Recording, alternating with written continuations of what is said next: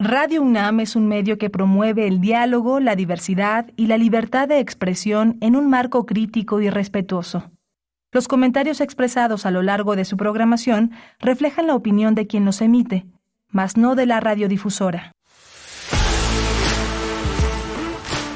Radio UNAM presenta Prisma RU. Una mirada universitaria sobre los acontecimientos actuales.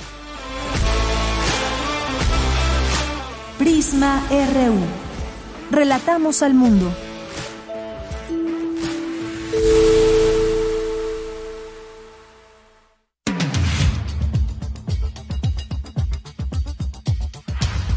Muy buenas tardes, gracias por acompañar este espacio de Noticias Prisma RU a través de la programación de Radio UNAM. Nos escuchan en el 96.1 de FM y en www.radio.unam.mx. Como todos los días, tenemos nuestra propuesta informativa para todas y todos ustedes. Vamos a seguir hablando del regreso a clases en general, en la UNAM, por supuesto, en las distintas eh, escuelas del país y sobre todo también, pues esta parte de, eh, del rezago educativo que ha dejado esta pandemia. Habrá planes de recuperación, cuáles son los nuevos planes desde el gobierno, desde las propias escuelas. Hay un rezago, como decíamos, importante que ya se puede ir midiendo poco a poco en números, aunque no hay todavía estudios ampliamente a detalle que se conozcan al respecto. Vamos a hablar de ese tema con el doctor Hugo Casanova Cardiel, quien es director del Instituto de Investigaciones sobre la Universidad y la Educación de esta casa de estudios. Y vamos a platicar también de un tema que se sigue eh, liberando o librando más bien los debates, que tiene que ver con el INE, que tiene que ver con la democracia, tiene que ver con elecciones. Vendrán elecciones, no paran en distintos años, años electorales, cambiar de presidente, cambiar de Congreso, de cámaras, en fin, hay mucho movimiento electoral. Y cómo qué tanto nos ha costado no solamente económicamente sino también eh, en las acciones tenemos hoy un INE completamente confiable o no. Vamos a platicar de este tema con el doctor Rafael Morales, doctor en Ciencia Política por la Facultad de Ciencias Políticas y Sociales de la UNAM. Estaremos conversando con él en un momento más aquí en Prisma RU. Vamos a tener también en nuestra segunda hora una invitación, una entrevista con Lisette Cotera, que es fundadora y directora del Festival Internacional de Cine para Niños y No Tan Niños, La Matatena, que ya dio inicio a sus actividades actividades. Todavía hay vacaciones para las niñas y niños, así que esta es una buena opción para pasar el tiempo. Hoy es miércoles de ciencia, de sustenta, de información nacional, internacional, de cultura. Quédese aquí en este espacio. Eh, también pues nos pueden escribir, ya saben, ya lo saben, como todos los días en nuestras redes sociales, arroba PrismaRU, es nuestro Twitter, PrismaRU en Facebook. Le acompañamos esta tarde al frente de la producción Marco Lubián, Marco Lubián en la en la asistencia de producción Denis Licea, eh, Arturo González en los controles técnicos, Michelle González en las redes sociales. Y les saluda aquí en el micrófono de Yanira Morán. Muchas gracias por su atención. Comenzamos y desde aquí relatamos al mundo. Relatamos al mundo. Relatamos al mundo.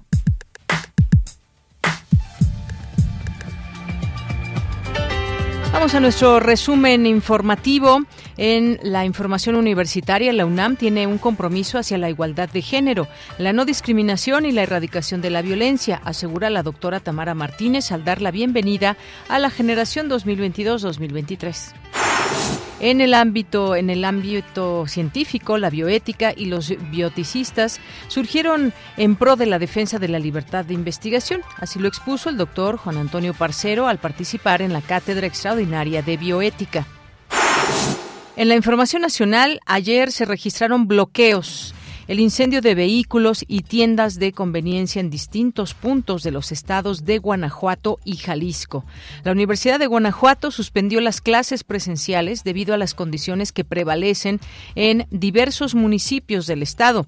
El gobernador del estado de Jalisco, Enrique Alfaro, informó que tras los bloqueos provocados en la zona metropolitana, hubo cinco detenidos y uno fue abatido. Vamos a escuchar al gobernador de Jalisco. Que lo de ayer fue producto de un operativo que fuerzas federales realizaron en el municipio de Ixtlahuacán del Río para eh, enfrentar a grupos de la delincuencia organizada que a su vez como reacción eh, intentaron bloquear las salidas de la ciudad para evitar que los refuerzos pudieran llegar a este punto. Eh, estos actos generaron quemas de tres camiones, de dos vehículos eh, particulares, de un camión de refrescos y de una tienda de autoservicios en el área metropolitana de Guadalajara y adicionalmente en Ixtlahuacán, en los ingresos de Ixtlahuacán, siete vehículos también quemados. Afortunadamente, en la quema de estos vehículos no hubo pérdidas de vidas, solamente las pérdidas materiales y la información preliminar del operativo que se realizó en Ixtlahuacán del Río es que hubo cinco detenidos, un delincuente abatido, un presunto delincuente abatido, nueve vehículos y un eh, vehículo de estos que se conocen como monstruos de blindaje artesanal, 31 armas largas decomisadas, cuatro ametralladoras y un arma corta, algunos explosivos, eh, y es un operativo eh, del cual las autoridades federales darán más adelante la información. Es un operativo que coordinó el ejército mexicano Bien, pues ahí la voz, la voz del eh, gobernador de Jalisco, Enrique Alfaro, en torno a lo que sucedió el día de ayer durante varias horas que se vivieron estas situaciones allá en Jalisco, pero también en Guanajuato. En Guanajuato pasaron cosas, se aventaron bombas molotov a algunas tiendas de conveniencia, hubo también movilización y hoy pues no hay clases en la universidad, en la Universidad de Guanajuato. Escuchemos al gobernador Diego Sinué que se refirió al tema. Ayer por la tarde, derivado de los operativos federales en el estado vecino de Jalisco, Guanajuato sufrió una serie de incendios en tiendas de conveniencia y vehículos sin que se reporten lesionados. Desde el primer minuto, con la coordinación interinstitucional de autoridades estatales, municipales y federales, reforzamos los operativos y la vigilancia en todo el estado. Tras estos incendios que buscan generar temor y confusión, detuvimos a 11 personas que estaban dedicadas a causar temor en la población a través de los incendios. Después de las acciones tomadas por las instituciones de seguridad de los tres niveles de gobierno, la circulación y la actividad en ningún momento será suspendida y no corre ningún riesgo. Trabajamos de forma permanente para devolverle la paz a nuestro Estado. Les reitero, la seguridad es mi prioridad y no descansaré junto con todo mi gobierno hasta lograrlo. Mantendremos una comunicación directa a través de nuestros canales oficiales de redes sociales, por lo que los invito a estar informados a través de ellos.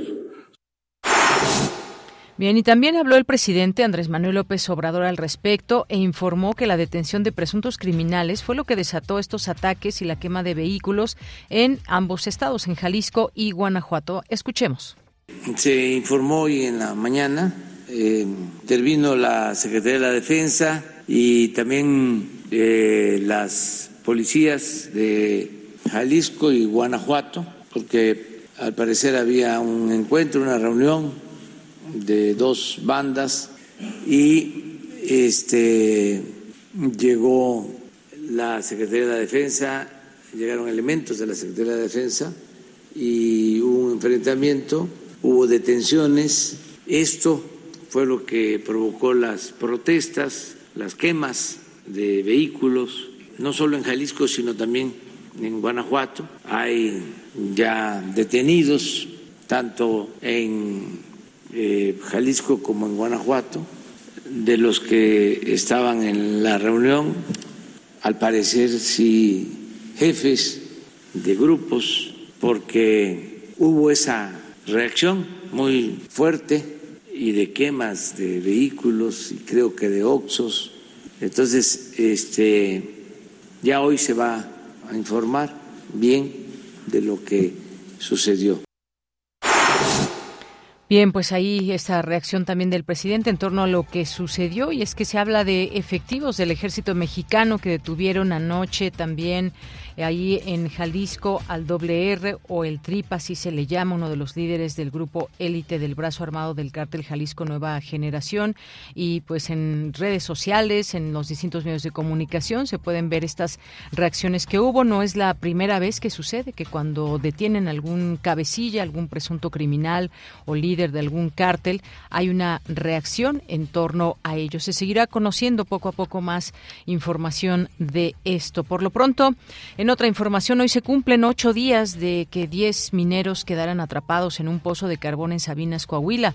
Laura Velázquez, coordinadora nacional de protección civil, informó que hoy sostendrá una reunión con personal de la Secretaría de la Defensa Nacional para valorar el ingreso de los buzos.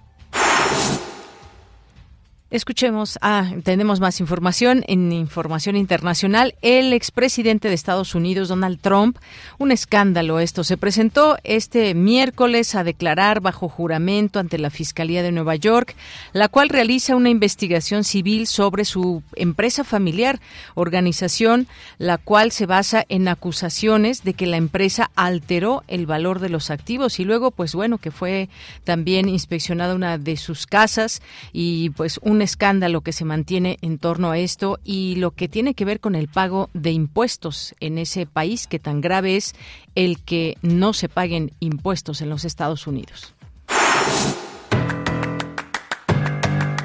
Hoy en la UNAM, ¿qué hacer? ¿Qué escuchar? ¿Y a dónde ir?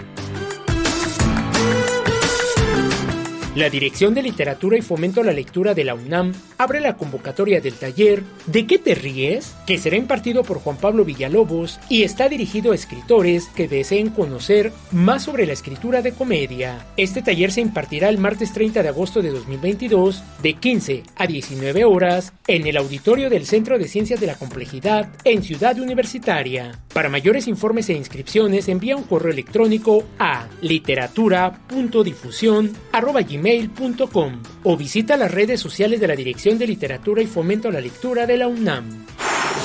El Universum, Museo de las Ciencias, te invita a visitar la exposición temporal Ecos Glaciares, Poesía de las Montañas. A través de la lente de la fotógrafa documental y montañista María Paula Martínez, esta exposición presenta dos instalaciones audiovisuales que muestran volcanes, montañas y glaciares de México. La exposición parte de la poesía y la literatura para cuestionar el concepto de naturaleza, pues somos parte integral de aquello que hemos visto equivocadamente como un conjunto de bienes a nuestro servicio. La exposición temporal Ecos Glaciares, Poesía de las Montañas, se encuentra disponible en el Museo Universum hasta el próximo 28 de agosto de 2022. Hoy inician las actividades de los kioscos universitarios, que buscan integrar a miembros de la comunidad universitaria que comparten valores, principios, reflexiones e inquietudes. En los kioscos universitarios encontrarás módulos informativos y de orientación sobre los servicios que brinda la UNAM, así como charlas sobre temas relevantes de la agenda universitaria y una serie de actividades deportivas, culturales, lúdicas y recreativas, tan diversas e incluyentes como nuestra comunidad misma. Los kioscos universitarios los podrás encontrar a partir de hoy y hasta el mes de diciembre, los días miércoles y viernes de 12 a 17 horas, en las islas de Ciudad Universitaria. No olvides llevar tu cubrebocas.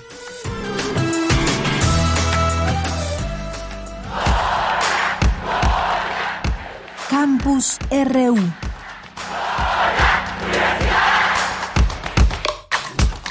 Una de la tarde con 15 minutos en nuestro campus universitario de este miércoles 10 de agosto. Tenemos información. La doctora Tamara Martínez, coordinadora para la igualdad de género de la UNAM, da la bienvenida a la generación 2023. Cindy Pérez Ramírez nos tiene toda la información. Bienvenida, Cindy. Muy buenas tardes. ¿Qué tal, Yanira? Muy buenas tardes. Es un gusto saludarte a ti y a todo el auditorio de Prisma RU. La UNAM tiene un compromiso hacia la igualdad de género, la no discriminación y la erradicación de la violencia. Así lo señaló la doctora Tamara Martínez, coordinadora para la igualdad de género de la UNAM, durante este mensaje de bienvenida a la generación 2023. Y es que dijo, esta casa de estudios realiza acciones integrales y permanentes hacia la igualdad y la erradicación de la violencia de género en todos los niveles y ámbitos universitarios. En la UNAM les creemos a las personas que han sido víctimas de violencia si vives alguna situación de violencia, infórmate sobre qué hacer. Busca orientación y levanta tu queja para seguir un proceso. No estás sola. Lo virtual es real. No permitas que tu información privada se difunda sin tu consentimiento. No permitas acechos cibernéticos, ni amenazas, ni acosos virtuales. Infórmate qué hacer y la UNAM te acompañará. Lograr la igualdad de género es una tarea constante que nos compete a toda la comunidad. Recuerda que si las mujeres de una comunidad no están bien, la comunidad completa tampoco está bien. Cabe señalar que la Defensoría de los Derechos Universitarios, Igualdad, Atención de la Violencia de Género se encarga de atender las quejas en esta materia. Es un derecho y nadie puede amenazar o intimidar y se acercan a la Defensoría. Hay constantes campañas sobre temas actuales para lograr la igualdad. A tu disposición están los miércoles para la igualdad, que es un espacio semanal de diálogo y reflexión sobre diversos temas vinculados a la igualdad de género. Contamos con la boletina de la UNAM, que es un espacio gráfico virtual donde se difunden las actividades de todas las instancias universitarias que realizamos periódicamente para lograr la igualdad de género. Te invitamos a que te sumes y conozcas todo lo que la UNAM hace para ti y que puede acompañarte a lo largo de tu vida universitaria para que tus acciones siempre vayan a favor de la igualdad y el respeto a las diversidades y los derechos humanos. Visita nuestra página web, nuestras redes sociales, Facebook, Twitter, YouTube, Instagram, donde siempre tendremos algo nuevo y de interés para ti. Deyanira, la información de todas las actividades, talleres, recursos y el directorio de personas orientadoras comunitarias se pueden encontrar en la página web coordinaciongénero.unam.mx. Este es el reporte. Muchas gracias, Cindy. Muy buenas tardes. Muy buenas tardes. Bien, pues una bienvenida también importante. Eh, también escuchábamos eh, el lunes el mensaje del rector Enrique Graue y estas también posibilidades también de conocer a las autoridades, conocer también los derechos que se tienen como estudiantes de la UNAM y en este caso también pues conocer que hay una coordinación para la igualdad de género de la UNAM que está para apoyar a las y los estudiantes. Bien, pues nos vamos ahora a la siguiente información con mi compañera Virginia Sánchez. El analista Juan Enrique Escabot aborda la situación del hambre en nuestro país y el mundo. ¿Qué tal, Vicky? Muy buenas tardes. Adelante. Hola, ¿qué tal, Deya? Muy buenas tardes a ti y al auditorio de Prisma RU. La guerra entre Rusia y Ucrania, dos de los tres principales exportadores de trigo en el mundo, las sequías sin precedentes en una serie de países y el desfase en términos de la producción mundial, del manejo internacional, del costo de contenedores, de barcos, además de la concentración en la producción y control de semillas, son factores que confluyen para ponernos en una situación de hambre que lamentablemente volvemos a enfrentar muchos países en el mundo.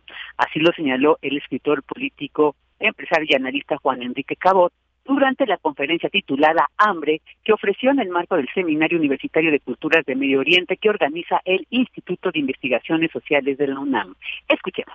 Todo eso está llevando a aumentos sin precedentes, no solamente en los precios, sino en que haya que comer, que haya trigo a cualquier precio. Y eso le va a pegar especialmente a los países del norte de África, le va a pegar especialmente a países en Medio Oriente, eh, le va a pegar a países en África y le va a pegar a países en América Latina, especialmente países que importan comida como es México. El experto señala que en el caso de nuestro país, el calentamiento global, la corrupción y el sobreuso de los mantos acuíferos están generando precisamente esta situación de hambre. Escuchemos lo que dijo al respecto.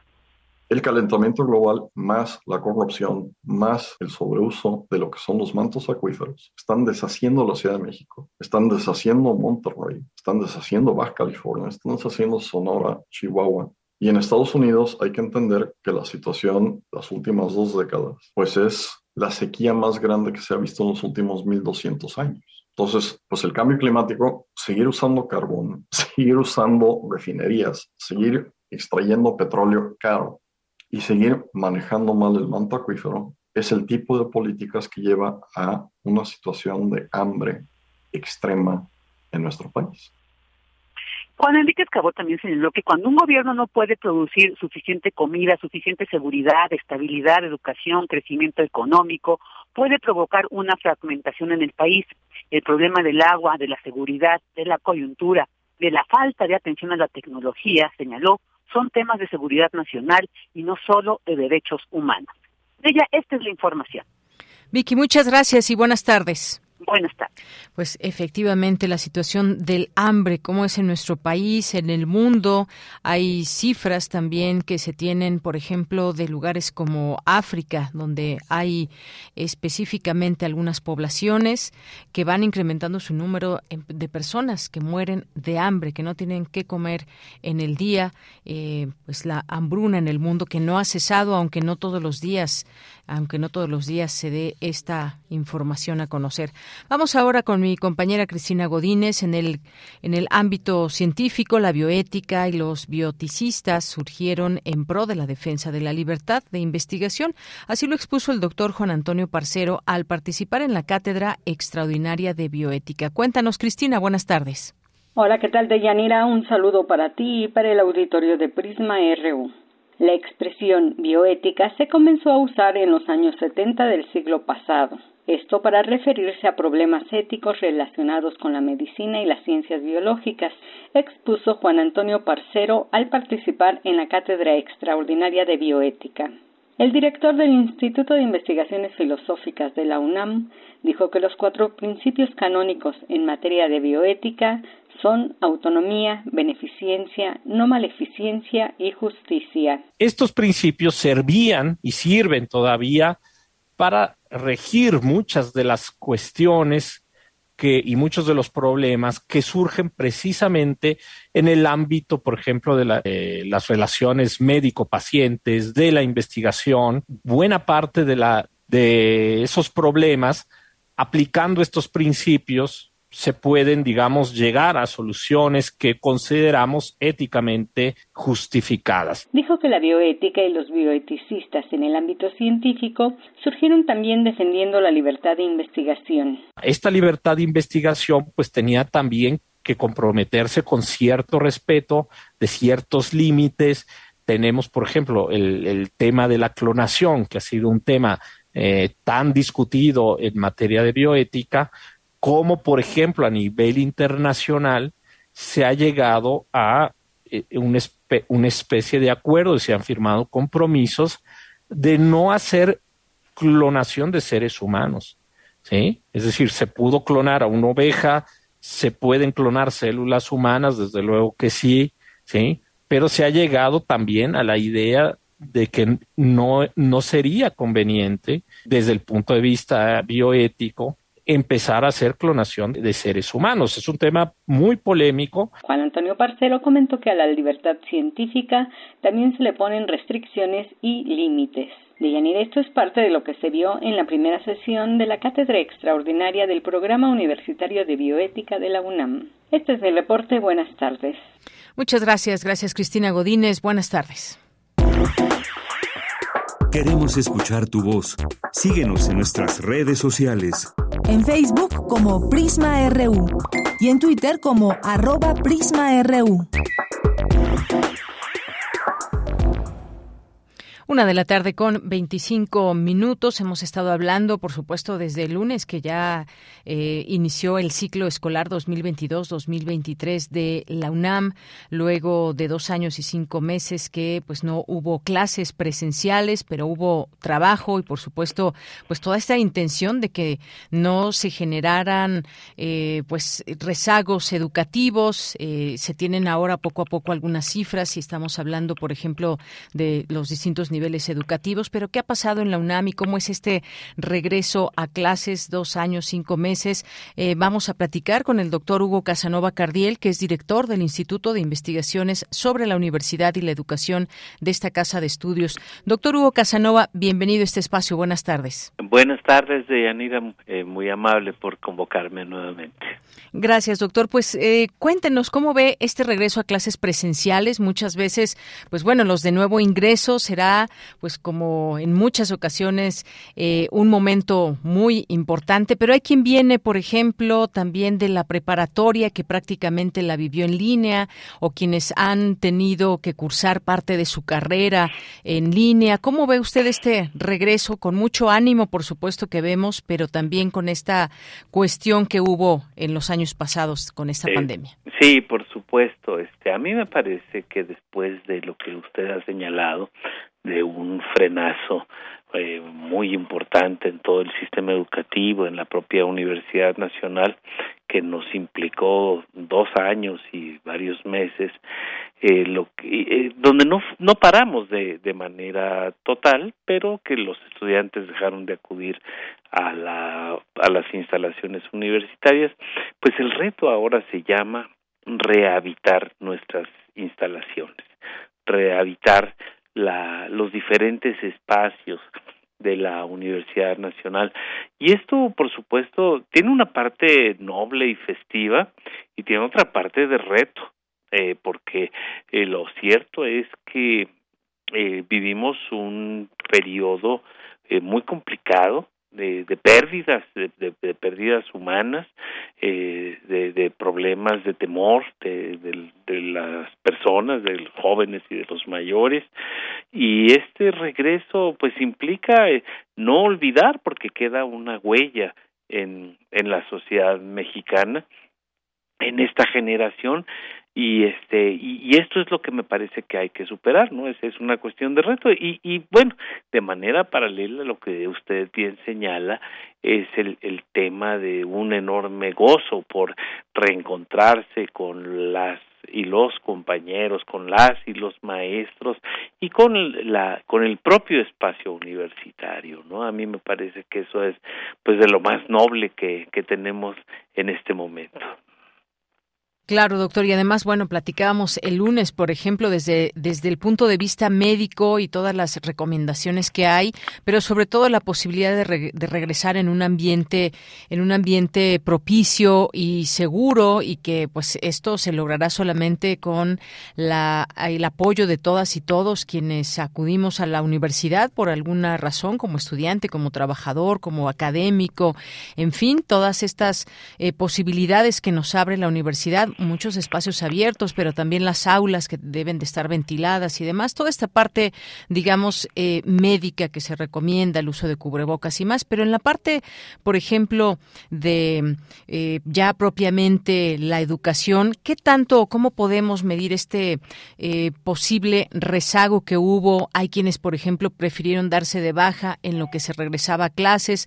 Nos encontramos con un escenario con muchas posibilidades y además con, muchas eh, particularidades en cada una de las carreras y facultades. Todo esto es como, pues, volver a hacer este engranaje desde la UNAM, doctor. Claro, no, no, este, lo, lo dice usted con, con mucha eh, precisión y, y, mucho tino.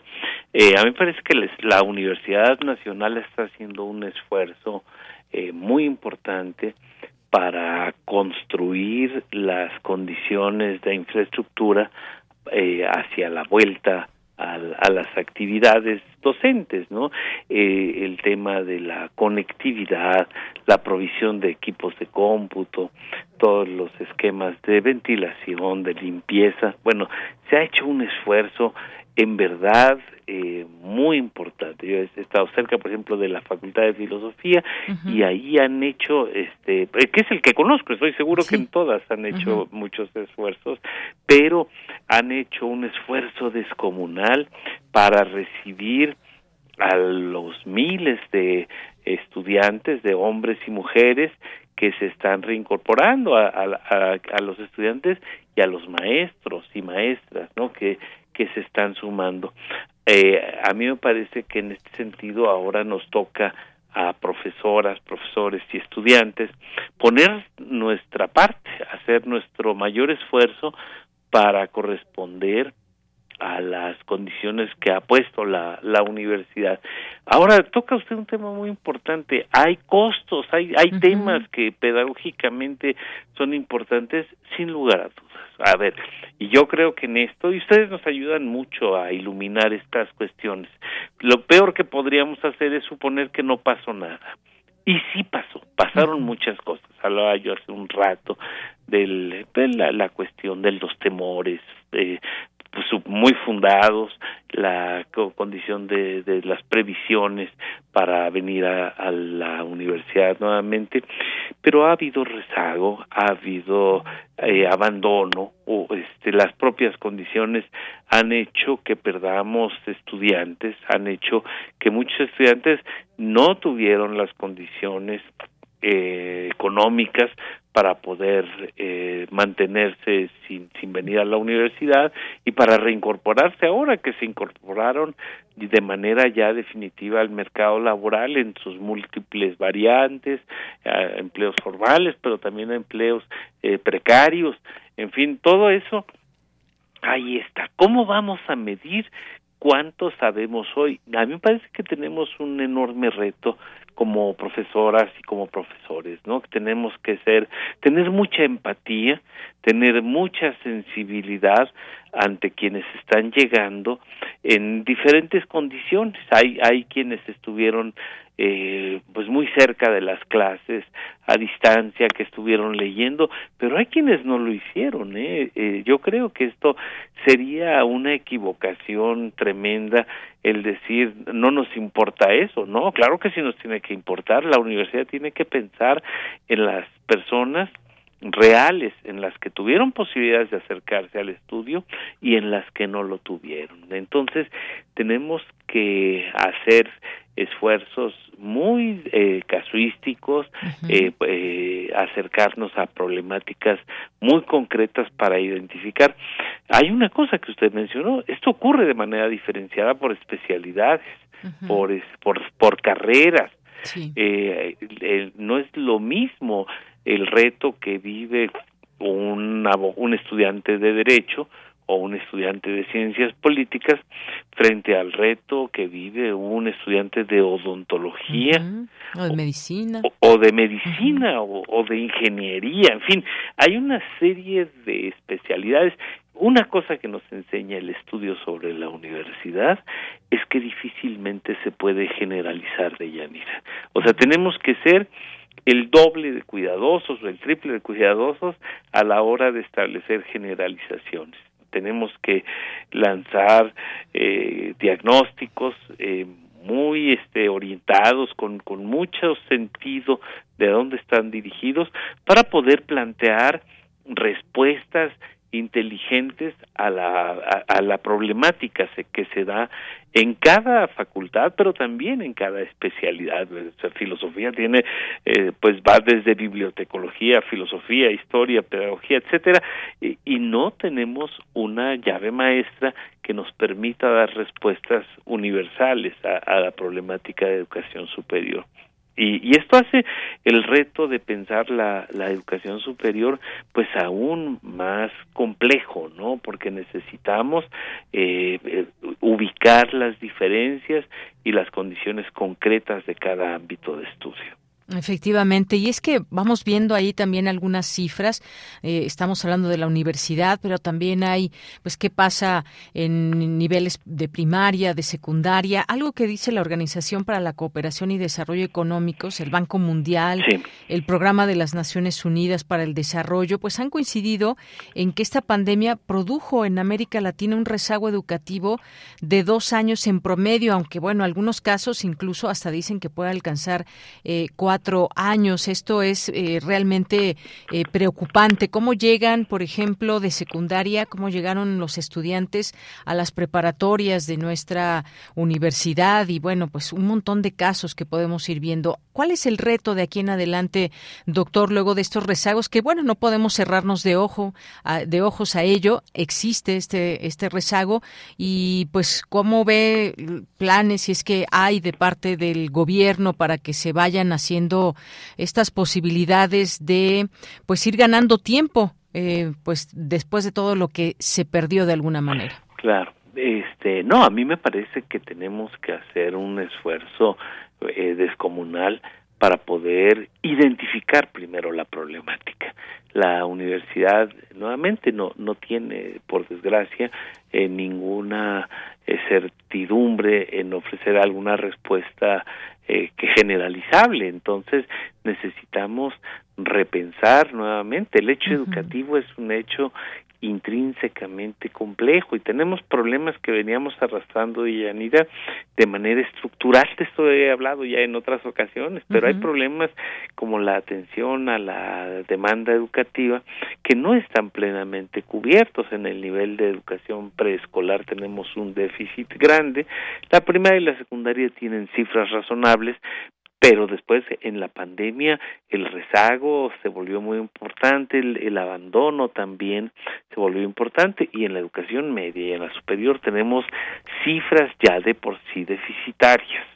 En la educación tecnológica igual tenemos cifras que, que, que son preocupantes y en la educación normal, este que también forma parte de la triada de la educación superior, no los datos no no son del todo eh, halagüeños. El, el tema es que es necesario, eh, desde mi punto de vista, identificar qué problemas estaban por ahí acumulados y qué problemas nuevos tenemos eh, en, en sentido en el sentido más sustantivo de qué, qué saben los muchachos hoy, los niños hoy, con, con qué están llegando al nivel que, que sigue. Y no quisiera aquí tocar temas eh, polémicos, eh, pero el, el, ámbito educativo de México sigue siendo eh, uno de los grandes pendientes de la nación. eh, y, y, tenemos eh, el, la cuestión de hoy de la Secretaría de Educación Pública con muchas indefiniciones y me parece que estamos eh, de alguna manera reeditando la problemática que se vivió en el sexenio pasado y que era lo último que se esperaba en este nuevo régimen.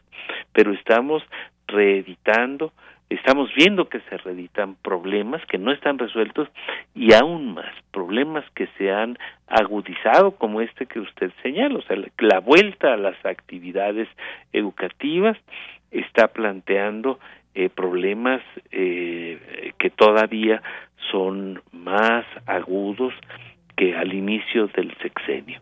Y, y sí necesitamos, eh, bueno, me parece que el concurso de la universidad en esto puede ser muy relevante. Nuestros este, investigadores, nuestras investigadoras necesitan eh, multiplicar sus interpretaciones sobre lo que está sucediendo eh, y aportar eh, de alguna manera a la, a, la interpretación y a la solución de, de, de la problemática educativa que se vive, ¿no? Este, en fin, no, no, no quisiera sonar alarmista, pero sí tenemos hoy por hoy un problema educativo eh, más agudo que en sexenio pasado, por ponerlo en términos comparativos a lo más reciente, y este y, y una enorme responsabilidad, porque si no lo hacemos nosotros, nadie va a venir a hacerlo por, por nosotros, ¿no? Claro, pues sí, se quedan estos temas para seguir conversando en otro momento. Doctor Hugo Casanova Cardiel, muchísimas gracias por estar aquí en Prisma RU de Radio UNAM. Con mucho gusto, Diana, estamos a la orden. Gracias, doctor. Hasta luego.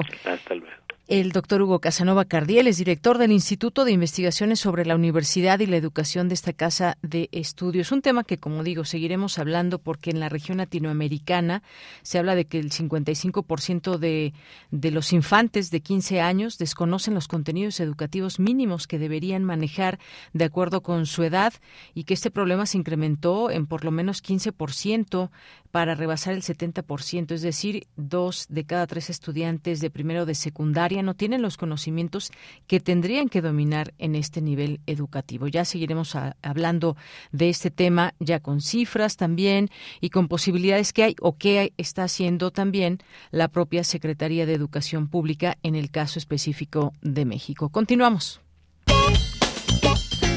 Porque tu opinión es importante, escríbenos al correo electrónico prisma.radiounam@gmail.com. Y bien, un tema que queremos también abordar aquí en Prisma RU de Radio UNAM tiene que ver con la reforma electoral, tiene que ver con estos eh, cambios que se puedan dar y que se están discutiendo en un Parlamento abierto sobre la reforma electoral. En algún momento incluso se deslizó esta idea, desaparecería el INE, eh, o bueno, es imposible una propuesta como esta. ¿Qué hay de todo ello? Vamos a analizarlo aquí con el doctor Rafael Morales, que ya está en la línea telefónica. Él es doctor en ciencia política por la Facultad de Ciencias Políticas y Sociales, donde ha impartido clases, también en el TEC de Monterrey, en la UAM, en la Universidad Autónoma de la Ciudad de México. Ha sido ponente y analista en temas electorales para instituciones como The Atlantic Council eh, International IDEA. Cuenta con diversas publicaciones en libros y revistas de investigación sobre la reforma electoral en México. Lo tenemos aquí en la línea telefónica. Doctor Rafael Morales, ¿cómo estás? Buenas tardes. Buenas tardes, Deyanira. Un gusto estar aquí contigo y con tu auditorio. Muchas gracias. Pues quisiera preguntarte sobre este tema. ¿Es real este riesgo de desaparición del INE o eh, hablemos de modificaciones que atenten contra la democracia? ¿Qué, ¿Qué, has visto tú en estos parlamentos abiertos? ¿Qué nos puedes decir desde tu análisis? Sí, en este tipo de discusiones pues hay, digamos, todo tipo de comentarios. Algunos no son objetivos del todo, eh, porque en este caso el Instituto Nacional Electoral no va a desaparecer, se va a mantener ese modelo que se creó desde hace muchos años, desde 1946, una instancia central, una autoridad central que organiza elecciones. Eso se va a mantener. En realidad no hay tal riesgo. Eh, quizá el desacuerdo está en la fórmula que se propone para elegir a sus integrantes, a lo que conocemos el día de hoy como los consejeros electorales, porque eh, se propone en esta eh, reforma, en esta propuesta que se discute hoy en la Cámara de Diputados, que eh, los consejeros y los integrantes del Tribunal Electoral sean elegidos precisamente por el voto popular. Es una medida pues eh, muy atrevida para la manera en la cual estábamos acostumbrados a elegir estas autoridades, pero bueno, finalmente el Instituto Nacional Electoral se va a mantener y además se va a agrandecer toda vez que se van a eh, subsumir en él las funciones y las actividades que desarrollan hasta el día de hoy los organismos público electorales. Entonces yo por ahí empezaría, digamos, a hacer un primer planteamiento, a decir que no hay un riesgo como tal, pero que sí va, van a haber modificaciones sustantivas que no hemos visto hasta el día de hoy. ¿Y estas modificaciones sustantivas hacia dónde van? Porque, bueno, lo que siempre queremos como ciudadanos, que tenemos la posibilidad de elegir a nuestras distintas autoridades, es que las cosas se manejen de manera transparente, que podamos creer y confiar en un Instituto Nacional Electoral, porque ha habido pues situaciones en las que hay cosas que no quedan tan claras, pero por otra parte pues está ahí la defensa férrea desde el Instituto Nacional Electoral de que todo se hace con transparencia. ¿Qué es lo que ves en este en este sentido? ¿Hay cambios que deben plantearse reales y que deben, por ejemplo, cómo se elige hoy a los consejeros, cómo se elige al consejero presidente? Hay cosas que tienen que cambiar eh, y en qué sentido? Sí, es una muy buena pregunta, Yanira. Yo creo que hasta el día de hoy eh, se ha visto, eh, digamos, eh, de manera muy positiva lo que conocemos como el método meritocrático, es decir, que se valoren los perfiles de los funcionarios con base en sus credenciales académicas, profesionales, con base en exámenes, con base en entrevistas. Me parece que ese método hasta el día de hoy ha probado su, su utilidad, su eficacia eh, sin embargo, eh, también hay que decirlo, pues este gobierno, como cualquier otro gobierno, pues lleva a manos, digamos, en la propuesta de hacer su propia reforma. Es posible, por el tipo de negociación que se tiene que alcanzar, que no todo lo que se plantea en la reforma pueda prosperar, pueda aprobarse. Y yo creo que esto, el método de elección de los consejeros, va a ser una de las cosas, eh, digamos, más complejas para poder obtener los consensos que el partido mayoritario requiere para la para su aprobación porque como ya decía, el método meritocrático, el método que avala las credenciales de los funcionarios, pues ha dejado convencidos prácticamente a todos los actores, a todos los grupos, y creo que ese es un aspecto que no necesariamente tendría que sacrificarse en esta propuesta de reforma. Muy bien, bueno, pues siempre importante estar analizando esta, eh, pues estas, este tipo de reformas porque se habla de que pueden, pues, llevar, o sea, ser de gran calado y que se discutan distintos temas.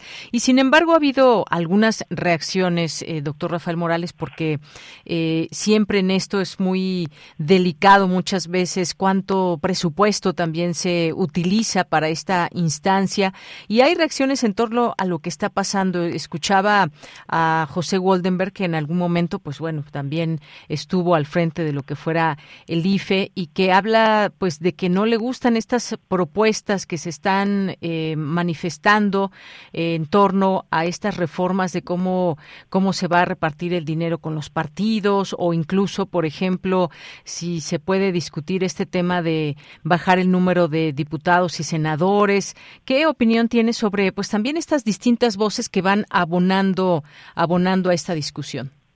Sí, es importante, como en toda reforma electoral, que se dé cabida, que se dé espacio a las opiniones de los diversos actores y recuperar también aquellos funcionarios que tuvieron la experiencia de estar al frente de estas importantes instancias eh, de orden político electoral. Yo creo que las preocupaciones son perfectamente válidas. Eh, sin embargo, pues en muchos casos las reformas deben de ponerse en marcha para que puedan demostrar si efectivamente eh, dieron los resultados que se esperaban o si por el contrario hay que dar marcha atrás. Desgraciadamente no podemos eh, cancelar la posibilidad de que las reformas se lleven a la práctica para que éstas pues demuestren que efectivamente eh, están dando los resultados esperados. Entonces, es, es algo con lo cual, pues, digamos, no se puede con algo con lo cual no se puede trabajar, pero en el análisis, en lo que sí está a nuestro alcance, digamos, lo que se puede ver a simple vista es que eh, va a haber un proceso de simplificación administrativa, un proceso de compactación de funciones, eh, en fin, eh, se va a suprimir toda la organización de los organismos públicos locales electorales, los conocidos OPLE, y con todos estos cambios el gobierno piensa obtener un ahorro cercano a los 20 mil millones de pesos. Eh, no es eh, poca cosa, la verdad es una cifra importante y esto coincide plenamente con la visión que tiene el actual gobierno en su idea de eh, la austeridad republicana. Creo que por ese lado, toda reforma que busque la reducción del costo de la democracia debe ser bienvenida. Incluso en este caso, y me parece que también hay que ser justos para tratar de, de reconocer lo que la, lo que la reforma sí creo yo que puede que puede echar adelante es el tema del financiamiento ordinario a los partidos políticos. Eh, si revisamos las últimas noticias, hace apenas un par de días, la Comisión de Financiamiento del, del INE acaba de eh, eh, presentar la propuesta para los recursos de los partidos 2023 por un orden de seis mil de seis mil millones de pesos. Es una cantidad estratosférica que en realidad pues deja mucho que desear con relación a todo lo que nos cuesta organizar un proceso electoral. Entonces yo creo que por ahí, por el lado del financiamiento, me parece que es perfectamente atendible la discusión. Yo eh, terminaría con este segundo punto que mencionas, el punto de la supresión de los diputados de mayoría. Creo que ahí está eh, uno de los aspectos que, que quizás sean más polémicos, porque para muchos esta reforma estaría pensada como para terminar beneficiando al partido gobernante. Y dentro de los cálculos que yo he hecho, en realidad lo que lo que está digamos a la vista no es que Morena vaya a consolidarse como partido, como fuerza nacional gracias a esta reforma, sino que podría incluso con esta propuesta eh, fortalecer el peso político de otros partidos políticos, pensemos Movimiento Ciudadano, etcétera, eh, donde pues no necesariamente el partido estaría como utilizando indebidamente una reforma para beneficiarse políticamente en el futuro.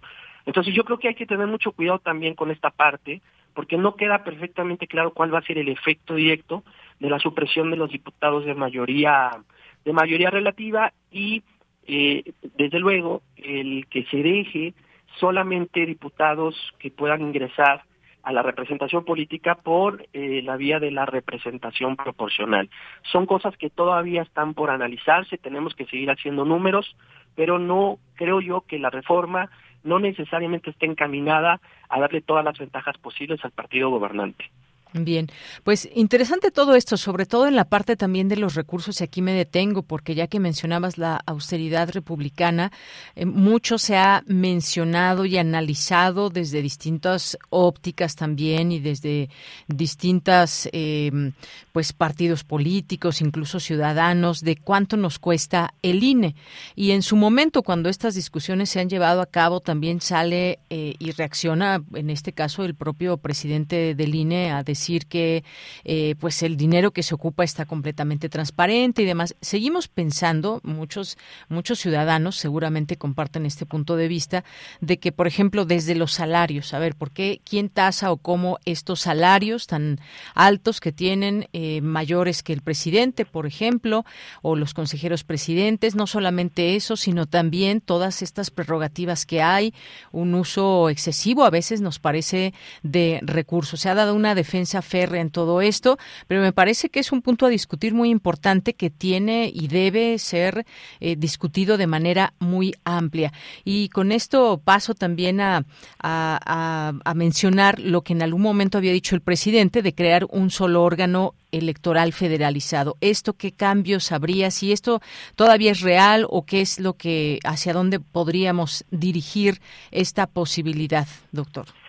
Sí, gracias, Deyanira. Pues como tú sabes, la última reforma electoral dejó el arreglo institucional a medio camino. Es decir, la propuesta eh, de la creación de un nuevo órgano electoral, un instituto nacional, era la de que éste se dedicase a organizar la totalidad de los procesos electorales.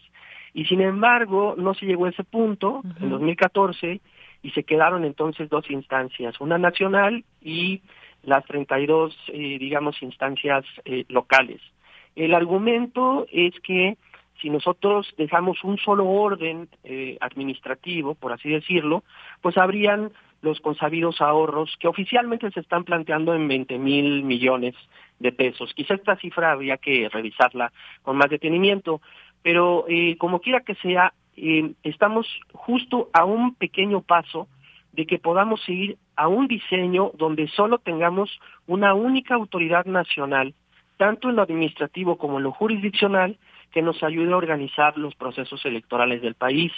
Yo creo que aquí, pues, eh, naturalmente hay reacciones en contra, porque hay un funcionariado local que ha hecho carrera en lo local, en muchas entidades federativas, no solamente consejeros locales, eh, secretarios ejecutivos, en fin, todo tipo de funcionarios que han dedicado muchos años de su vida a estar al frente de esa, de esa actividad eh, electoral y es obvio, eh, es natural, pues que haya una inconformidad con la supresión de sus puestos de trabajo. No queda claro si esos lugares van a ser subsumidos o van a ir a parar a la propia instancia nacional. Eso todavía no lo sabemos. Parece ser que la oferta es que no desaparezcan, sino que simplemente se eh, engruesen, por así decirlo, eh, engrosen, creo que es la palabra correcta, el, al funcionariado que ya existe a nivel nacional.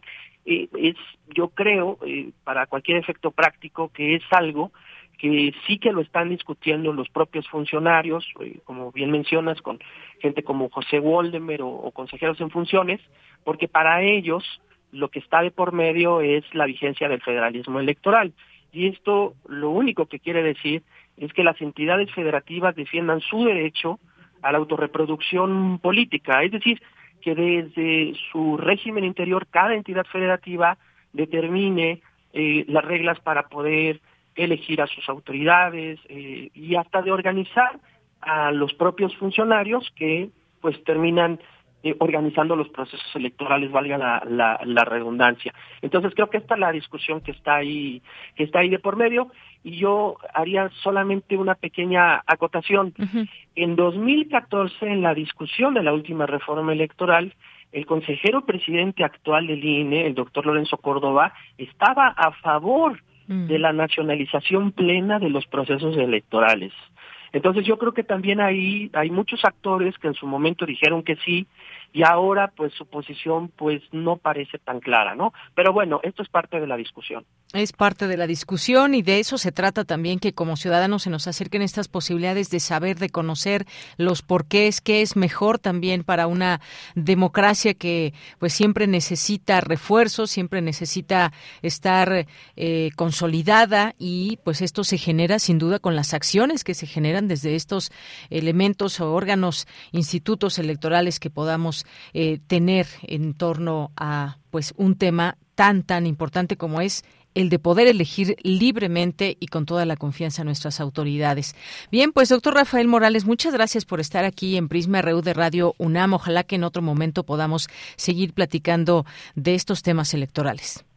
Con todo gusto, Yanira. Un saludo a tu auditorio. Gracias, hasta luego. Hasta luego.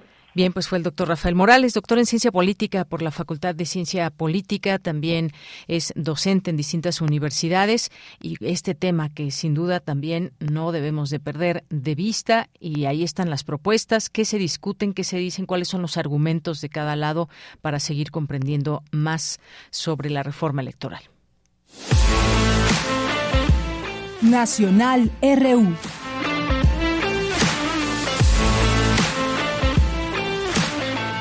Bien, pues decíamos que este tema ya se cumplen ocho días de estos mineros que están atrapados allá en Coahuila y se habla de que ya se está a poco de ingresar en esta mina de carbón en Sabinas, Coahuila, para el rescate de estas diez personas que quedaron atrapadas luego de un accidente que se dio hace exactamente ocho días que causó la inundación de los pozos. Esto fue parte de lo que dijo la Coordinadora Nacional de Protección Civil, que el nivel eh, de agua por bombear es eh, de seis metros para el pozo, ocho en el tres y diez en el cuatro. Por supuesto, la desesperación de familiares que aguardan cada cada momento, cada minuto es importante y pues esto también que lleva a replantearse, a conocer, saber cuáles son las condiciones de los mineros en nuestro país. En otro en otro tema, programas sociales tendrán presupuesto el próximo año, asegura el presidente López Obrador, que comprometió que todos eh, los programas sociales, todos lo, contarán con presupuesto para el ejercicio del próximo año e inclusive confió en que la gente siga apostando por la transformación para el próximo sexenio. Así que, bueno, pues ahí está dice, están blindados o habrá presupuesto para estos programas sociales del próximo año. Y bueno, pues también en otros temas, juzgado vuelve a posponer la audiencia sobre el tramo 5 del tren Maya este tema que no deja de estar en los distintos medios de comunicación. Por segunda ocasión, el titular del juzgado primero de distrito con residencia en Yucatán, Adrián Pérez Novelo, pospuso la audiencia en la que determinará si el gobierno federal violó la suspensión definitiva que le otorgó a habitantes del municipio de Solidaridad Quintana Roo al reiniciar las obras del tramo 5 luego de que el tren Maya fue declarado proyecto de seguridad nacional. El juez aplazó la audiencia para el próximo 19 de agosto, después de las 9 de la mañana para dar tiempo a las autoridades que rindan sus informes, ya que tiene su domicilio fuera del distrito de residencia donde se encuentra el juzgado. Otro tema que no podemos perder de vista. Y bueno, pues en estas eh, informaciones que dábamos y la violencia que se desató el día de ayer en Jalisco y en Guanajuato, en algunas, en algunos puntos en específico, bueno, pues se habla de estas eh, de estas detenciones que ha habido y bueno pues los distintos medios de comunicación van informando sobre esto. Quién es el doble R líder del cártel Jalisco Nueva Generación en Michoacán y ligado ahora a estos narcobloqueos o quemas de camiones eh, ataques a algunas tiendas de conveniencia en Guanajuato y Jalisco bueno pues empieza a conocer un poco más de este personaje este presunto criminal aunque bueno pues como les decía, la jornada lo da por hecho de que cayó en Jalisco el doble R, una cabecilla del brazo armado del cártel Jalisco Nueva Generación. Bueno, pues hay un operativo que se hizo a eh, pues parte de las fuerzas federales y del cual también estaremos ahí muy pendientes. Todos estos de pronto acomodos cuando hay una detención, que qué bueno que haya detenciones, eh, importante también se debilitan, esperemos estos eh, cárteles o sus brazos armados y que pueda haber esta comunicación interna entre, o muy bien coordinada entre la Federación y los distintos estados donde operan estos grupos criminales. Y bueno, pues eh, también mencionábamos todo esto de la situación de los programas sociales y demás y es que la inflación algunos la catalogan está sigue subiendo y está por las nubes se ubica en 8.2% en julio y además todavía falta. Hay analistas que prevén que el índice nacional de precios al consumidor llegue a su máximo a sus máximos niveles cercano al 8.5%. La inflación en México que escaló en julio a su mayor nivel en cerca de 22 años, impulsada eh, principalmente por el incremento en los precios de los alimentos. Los analistas esperan que alcance su pico entre agosto y septiembre hasta niveles cercanos al 8.5%. Seguiremos hablando del tema pero ya son las 2 de la tarde y tenemos que ir a un corte y regresamos a nuestra segunda hora de Prisma RU. Queremos escuchar tu voz. Síguenos en nuestras redes sociales. En Facebook como Prisma RU y en Twitter como arroba PrismaRU.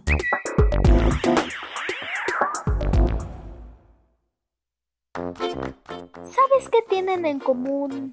El polvo de una estrella durmiente, el moco de King Kong o el enano más alto de todos. Pues que a todos los puedes encontrar en la radio. Solo tienes que decir las palabras mágicas. ¡Hocus Pocus! Para tus orejas y escúchanos todos los sábados a las 10 de la mañana por Radio UNAM. Experiencia sonora.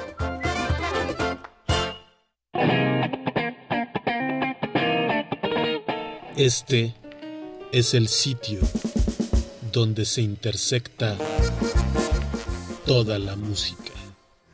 Toda. Intersecciones. Encuentros de la fusión musical. Todos los viernes a las 21 horas por el 96.1 de FM. Radio UNAM. Experiencia sonora. Mira, aquí está la compu para los niños y si nos alcanza. No, el precio no incluye IVA. No nos alcanza. Otra vez iba a comprar algo. Y no podemos por el IVA. En el Partido del Trabajo impulsaremos el programa IVA 10 y lucharemos para reducir el IVA al 10% para que bajen los precios en todo lo que compras. El PT está de tu lado.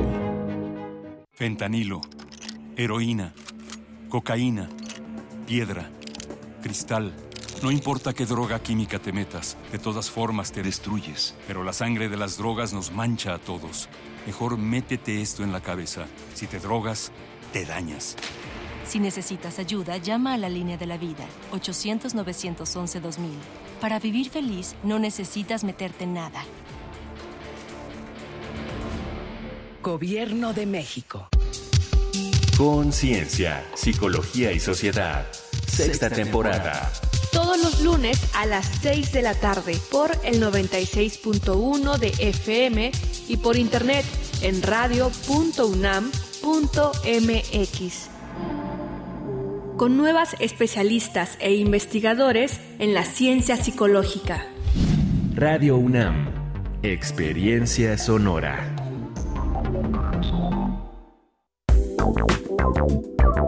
Queremos escuchar tu voz.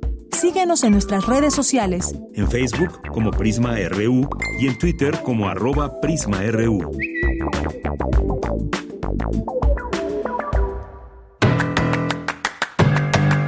Mañana en la UNAM, ¿qué hacer? ¿Qué escuchar? ¿Y a dónde ir? El Colegio de San Ildefonso organiza la conferencia virtual Las plantas en el Antropoceno, un tesoro esmeralda amenazado, que será impartida por el biólogo Rodolfo Dirso el próximo 18 de agosto, en punto de las 15 horas, a través de la cuenta oficial de Facebook del Colegio de San Ildefonso. Realiza tu registro previo a través del sitio oficial www.sanildefonso.org.mx. Mañana no te puedes perder Sembraste Flores, producción de Radio Educación que nos acerca a la vida y obra de nuestros poetas en lenguas originarias. El programa de mañana jueves 11 de agosto estará dedicado a la obra de Mayahuel Shuani, psicóloga, docente, mediadora de lectura, tallerista y escritora náhuatl, originaria de Copalillo Guerrero. La serie Sembraste Flores se transmite todos los jueves a las 10 horas y en su repetición los domingos en punto de las 15.30 horas por el 96.1 de frecuencia modulada.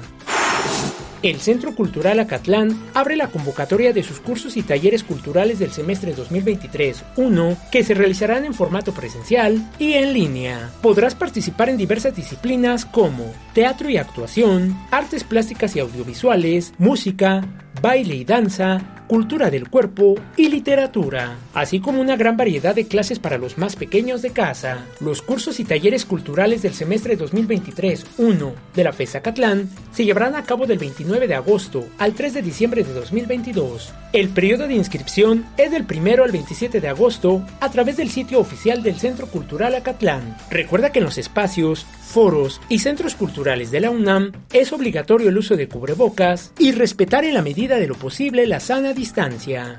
Para Prisma RU, Daniel Olivares Aranda.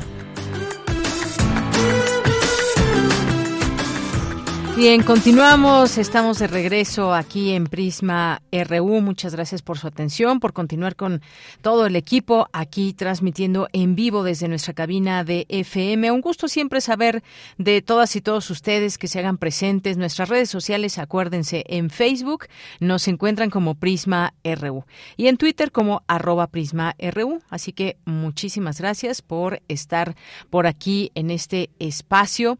Tenemos todavía esta segunda hora con mucha información y pues gracias a quienes nos están escribiendo, a Mario Navarrete, a Jorge Morán Guzmán, propongo ampliar el tema de la bioética para revisar los alimentos transgénicos, los cuatro principios de la misma autonomía, beneficencia, no maleficencia, justicia, desarrollo de fármacos, entre otros. Gracias, Jorge.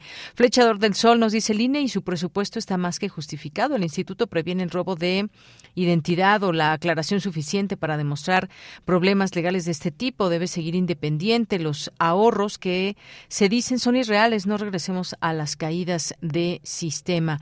Gracias aquí por todas sus opiniones. Siempre bienvenidas. Importante discutir cuando hay, discutir esos temas cuando hay un presupuesto enorme para este instituto y que exista la confianza y que exista la eh, transparencia necesaria. Siempre discutir y perfeccionar eh, lo que se tiene es sin duda, en, bueno, debería ser en beneficio de los ciudadanos. Gracias por sus opiniones y hay enfoques distintos, como nos podemos dar cuenta. Gracias también a Guerrero, eh, Mario Navarrete, muchas gracias. Jorge nos dice el año 536 después de Cristo ha sido uno de los peores de la historia debido a erupciones volcánicas, cambio climático que provocaron hambre mundial. Se repetirá una hambruna mundial ahora por nuestras acciones. Gracias, Jorge. Juan Stack, muchos saludos, muchos saludos también a David Castillo eh, Pérez. Muchas gracias también. Eh, gracias aquí por los saludos, lo que a mí toca. David Castillo, muchas gracias. Rosario Durán, también buenos deseos. Inmensamente feliz en miércoles, claro que sí. Eh, Rosario Durán, muchos saludos. Mariana y Clau, muchas gracias. José Luis León, muchos saludos. Y Juan Sergio López, muchas gracias. Luisa Embarcadero, eh, Darkman, muchas gracias. También, por supuesto, a Mundos Posibles.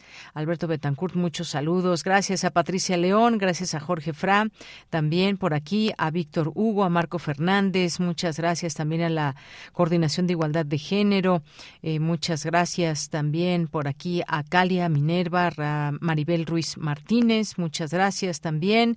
Y pues les deseamos siempre lo mejor a nuestros radioescuchas. Qué bueno que se toman el tiempo, los minutos para escribir y quédense con nosotros en esta segunda hora. Más información y nos vamos justamente a la siguiente sección de Sustenta.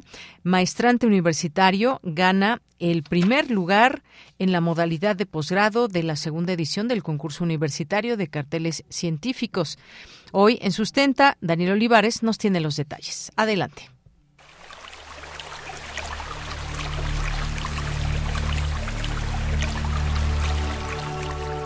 Sustenta, sustenta.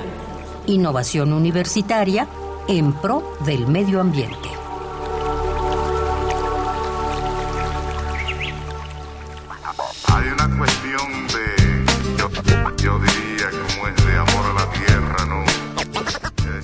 Muy buenas tardes al público Radio Escucha de Prisma R1. Como cada miércoles, los temas de sustentabilidad, medio ambiente, cambio climático y bienestar humano llegan hasta ustedes a través de este espacio informativo en nuestra sección de Sustenta. Hoy hablaremos acerca del ganador de la segunda edición del concurso universitario de carteles científicos sobre los Objetivos de Desarrollo Sostenible de la ONU, organizado por la UNAM a través de la Coordinación Universitaria para la Sustentabilidad a inicios de 2022. Dicho concurso convocó a estudiantes de licenciatura y posgrado a presentar una propuesta que permitiera la adopción de medidas urgentes para combatir el cambio climático, así como sus efectos para asegurar un futuro más sustentable y seguro para la humanidad. En la modalidad de posgrado el ganador fue Brandon Alejandro Mejía Sarao, maestrante en Ciencias del Mar y Limnología en la UNAM, quien nos explica cómo decidió participar en dicho concurso.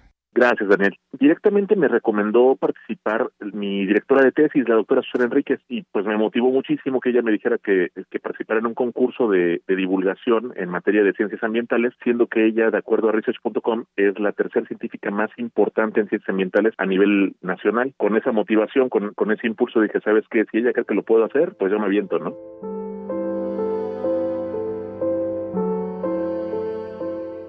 El maestrante Brandon Alejandro Mejía afirma que la ganadería es una de las principales fuentes de alimento de alto contenido proteínico para consumo humano, pero también es responsable del 14.5% de las emisiones de gases de efecto invernadero. Según la Organización de las Naciones Unidas para la Alimentación y la Agricultura, FAO, esta industria genera más gases contaminantes que el transporte público alrededor del mundo. Además, utiliza el 30% de la superficie terrestre del planeta y ocupa un 33% de toda la superficie cultivable. Ante esta situación, Brandon Mejía presentó la propuesta de una proteína vegetal, la artróspira máxima. Escuchemos a Brandon Mejía quien nos explica cómo eligió este tema para participar en el concurso universitario. Actualmente estoy estudiando la maestría en Ciencias del Mar y Limnología eh, del posgrado con el mismo nombre en la Unidad Académica de Sistemas Arrecifales de Puerto Morelos. El título de mi tesis es Caracterización de la respuesta fotoclimatativa de Artrospira máxima. Es muy parecido al título del tema que presento, pero en particular, digamos que detallo más para el tema del cartel el qué hacer con la respuesta fotoclimatativa, ¿no? Porque este de repente ya sabes que en la tesis tiene uno chance de platicar largo y tendido de todo esto, pero cuando se trata de un cartel, si bien tienes que sintetizar, de repente tienes que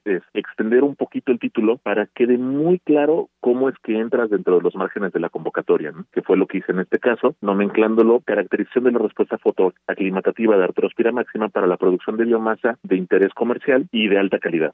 En un artículo titulado Una revisión sobre el cultivo, la producción y el uso de la espirulina como alimento para humanos y algunos animales domésticos, la FAO considera que la artrospira máxima es una microalga de color azul y verde multicelular y filamentosa y consta además de unas 15 especies. De estos, la espirulina es la más común y con mayor disponibilidad. Por su parte, Brandon Mejía explica en su cartel científico que la espirulina es una cianobacteria endémica de México que produce biomasa con 65% de contenido de proteína, casi tres veces más que la carne de res, al tiempo que remueve carbono de la atmósfera. Una de las alternativas que se ha propuesto desde hace varios años para poder proveer un alimento que sea una excelente fuente de proteína, podamos consumir las personas y que mitigue la huella de carbono es el cultivo de fitoplancton. El fitoplancton es todo tipo de microorganismo de vida acuática que realiza fotosíntesis. La fotosíntesis como tal es un proceso que hay que hay que voltear a ver desde muchos ángulos, pues a título personal considero que ahí está el pilar central de la sustentabilidad dentro de los siguientes años, ya que un proceso fotosíntesis quita carbono de la atmósfera y lo fija hacia la biomasa, al mismo tiempo que libera oxígeno. Esto es completamente opuesto al metabolismo de los animales, ¿no? Cuando cultivas ganado, tienes el problema de que no nada más están emitiendo dióxido de carbono por parte de su respiración, sino que además emiten metano como parte de sus procesos digestivos y eso sin tomar en cuenta la cantidad de agua que consumen, ¿no? Pero centrándonos nada más en su huella de carbono, hablamos de un aporte positivo de carbono a la atmósfera que si bien se le llama positivo porque estamos incrementando la cantidad de carbono carbono, realmente esto es muy negativo a la larga porque lo que hace es que se incrementa el volumen de gases de efecto invernadero, el calor no puede escapar de la atmósfera y la temperatura sigue aumentando. Por contraste, el cultivar fitoplancton hace exactamente lo opuesto y además con unas tasas de rendimiento impresionantes. Normalmente de una vaca, vamos a decir, tú puedes aprovechar alrededor del 60% de su biomasa. El resto se pierde entre pelos, fluido, huesos, finalmente es biomasa que no se logra consumir. En el caso del fitoplancton, tú puedes aprovechar el 100% de la biomasa o muy cercano al 100%. La cantidad de residuos es, es mínima. Y una de las eh, especies de fitoplancton más productivas, además, es endémica de México, que es con la que yo estoy trabajando, Artrospira máxima. En la próxima entrega de Sustenta, conoceremos más acerca de las propiedades de la Artrospira máxima o espirulina y de la investigación que ha desarrollado Brandon Alejandro Mejía, plasmada en su cartel científico ganador del primer lugar en la categoría de posgrado de la segunda edición del concurso universitario de carteles científicos sobre los Objetivos de Desarrollo Sostenible de la ONU, organizado por la UNAM a través de la Coordinación Universitaria para la Sustentabilidad. Si tienes alguna duda o comentario, recuerda que puedes compartirlo a través de las redes sociales de nuestro espacio informativo de Prisma RU o en mi cuenta de Twitter, arroba Daniel Medios TV. Para Radio UNAM, Daniel Olivares Aranda. Hay una cuestión de, yo diría, como es de amor a la tierra. Dos de la tarde con 15 minutos. Es momento de irnos a la información internacional a través de Radio Francia. Relatamos al mundo. Relatamos al mundo.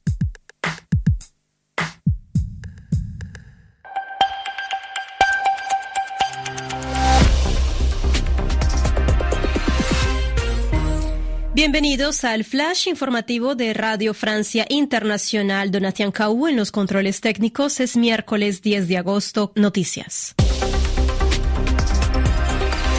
Paola Ariza.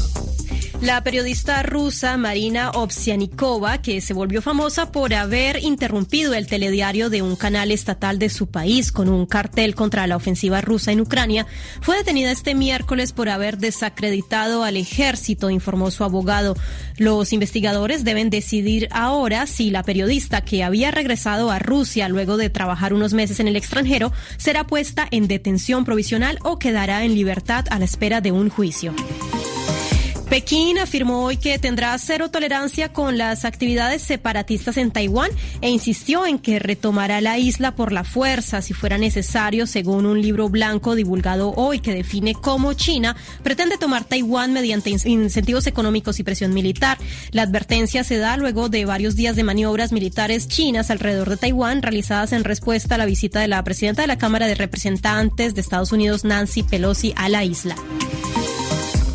Hay altas posibilidades de que los rescatistas entren hoy a la mina de la región de Coahuila, en el norte de México, que se inundó hace una semana, dejando atrapados a 10 obreros, anunció hoy el gobierno del país. La mina donde ocurrió el siniestro y en la que aún se encuentran los mineros tiene unos 60 metros de profundidad y está parcialmente llena de agua turbia, según imágenes grabadas por las autoridades con un dron acuático. Las autoridades griegas buscan a decenas de migrantes tras el naufragio de su barco frente a las costas de la isla de Carpatos en el sudeste del mar Egeo, informaron los guardacostas quienes indicaron que hasta el momento 29 personas afganas, iraquíes e iraníes fueron rescatadas. Los migrantes dieron a conocer que en el barco que tenía como destino Italia se encontraban entre 20 y 50 personas más, por lo que las autoridades continúan la búsqueda. En Francia, un incendio que ha destruido miles de hectáreas de bosques de pinos en el sudeste del país se reavivó a raíz de una nueva ola de calor y la sequía, indicaron hoy las autoridades. Unas 6.000 hectáreas más ardieron en las Landes desde el martes por la tarde, obligando a la evacuación de al menos 6.000 personas. También en Francia, la ballena beluga oriunda de las aguas del Ártico y que estaba atrapada en una esclusa del río Sena fue finalmente sometida a la eutanasia. Tras un complejo operativo de seis horas, se rescató el animal para llevarlo al mar, pero su estado de salud estaba muy débil. Y hasta aquí las noticias en RFI. Gracias por escucharnos en rfimundo.com. Queremos escuchar tu voz. Síguenos en nuestras redes sociales. En Facebook como Prisma RU y en Twitter como arroba PrismaRU. Bien, continuamos, continuamos. Vamos a platicar hoy de cine, vamos a viajar a través del cine y ya estamos en el vigésimo séptimo Festival Internacional de Cine para Niños y No Tan Niños y nos acompaña hoy ni más ni menos que Lisette Cotera, fundadora y directora de este Festival Internacional. ¿Qué tal, Lisette? ¿Cómo estás? Bienvenida, muy buenas tardes. ¿qué tal? Muy contenta acá eh, listísima para estar aquí con ustedes en Prisma y platicarles. Pues muchas gracias. Ya inició el festival. Cuéntanos, porque yo decía, hay todavía estas vacaciones, este periodo para muchas niñas y niños. Aquí en México todavía les faltan algunas semanas y este es el mejor lugar de encuentro para eh, tener actividades que se entretengan, que se diviertan. Cuéntanos todo, por favor. Pues mira, mira, empezamos este domingo 7 de agosto, fue la inauguración lindísima. Creo que va a ser, eh, está siendo, eh, inició, eh, está programado del 9 al 14 y está siendo un festival muy, muy, muy especial. Eh, tenemos una gran programación de 50 materiales de 19 países, pero también tenemos eh, muchas actividades. Tenemos eh, seis, eh, seis invitados internacionales que cada uno están eh, eh, pues eh, aquí con nosotros eh, para poder promover primero y llamar a los papás y a los niños y a los niños que vengan a las salas, que no se deben de perder eh, esta programación. Tenemos una aplicación que pueden bajar que dice la Matapena y ahí van a poder ver las funciones y los horarios, pero lo que quiero compartirles es que tenemos una selección de tenemos seis eh, largometrajes en competencia maravillosos. Hay mucha animación en esta edición del festival. 21 animaciones de una calidad enorme y aparte con distintas técnicas, con una creatividad eh, eh, y con unos mensajes, con un muy buen contenido. Eh, hoy empezamos aquí en Cineteca Nacional con una masterclass eh, dirigida a, eh, más bien, eh, Christian Loh es eh, un director noruego que tiene en competencia su película Mini Slatan, mi tío preferido, y esta película, este largometraje, eh, bueno, está aquí Cristian Lo, es un director especializado en cine para niñas y niños y acabamos de terminar una masterclass maravillosa de, eh, pues, dirigir a productores y, directores interesados en hacer contenidos para la niñez y bueno, fue bastante linda. Eh, día de mañana, eh, bueno, tenemos en el marco del festival un homenaje póstumo. Eh, tenemos un homenaje póstumo a Rock de Rock de es un productor, pues murió el año pasado y y estamos haciéndole un homenaje. Eh, esto lo tejimos con la delegación de Quebec. Eh, Rotemes fue un productor, distribuidor, exhibidor de Canadá. Es muy conocido porque produjo 24 películas.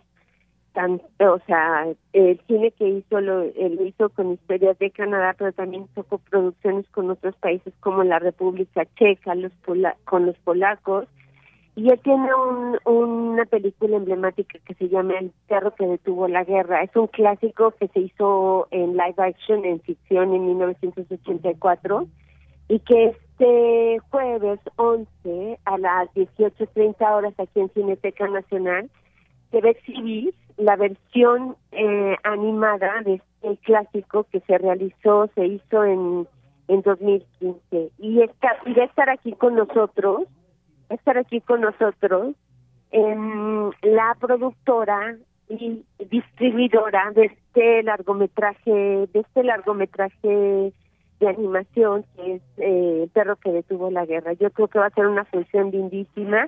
Ella en la mañana a las 12 a las 12 del día en Cinemanía va a dar una masterclass, va a platicar, va, va, a hablar sobre producción intelectual, pero sobre todo cómo fue el proceso en 2015 para llevar a la pantalla en animación un clásico de Rock de Mer.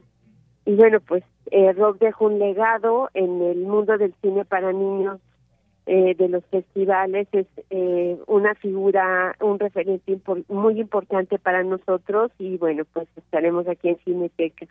Y luego tenemos una retrospectiva sueca de ocho animaciones que está dirigida para niños de la primera infancia es realmente una esta retrospectiva sueca eh, fue curada por Daniel Lunsky él es el programador del festival eh, del festival BUF el festival de cine para niños y jóvenes en Malmo Suecia. Es un festival longevo de 40 años y él hizo la curaduría. Entonces vamos a tener ocho animaciones dirigidas para niñas y niños hermosísimas. Yo digo que es un caramelo esa función se va a exhibir mañana, eh, jueves 11 a las 12 del día en, en la sala Julio Bracho del Centro Cultural Universitario y el domingo se va a exhibir solamente en la Filmoteca y el domingo esa función se va a llevar a cabo a las 12 del día en Cineteca Nacional.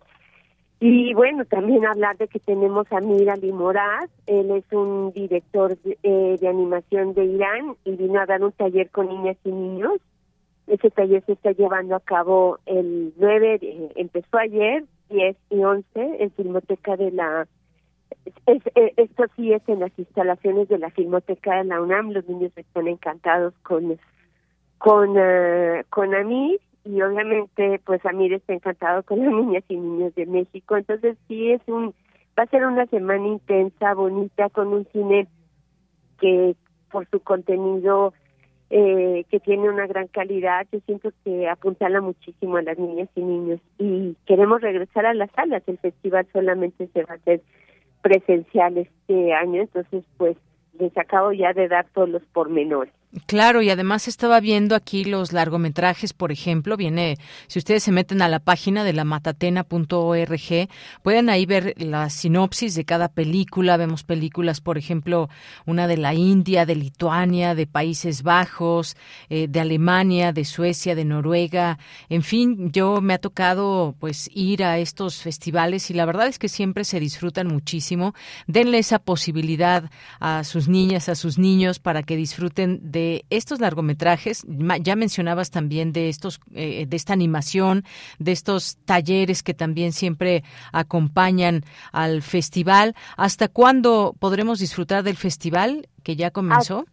Está programado del 9 al 14, termina el próximo domingo a las 5 de la tarde. El jurado infantil va a dar a conocer su eh, su veredicto. Eh, hay un grupo, 10 10 niños, son dos niñas y ocho niños que forman parte del jurado en esta edición y que van a dar premios a mejor largo, cortometraje, corto de ficción, eh, documental, van a premiar la producción nacional. Este festival también es algo importante decirlo. Tiene nueve cortometrajes eh, realizados en México. Hay una función solamente exclusiva de cine mexicano hecho para niñas y niños y todos estos eh, todo lo van a pues bajen la aplicación queremos que la que puedan también llevar a cabo su votación las niñas y niños.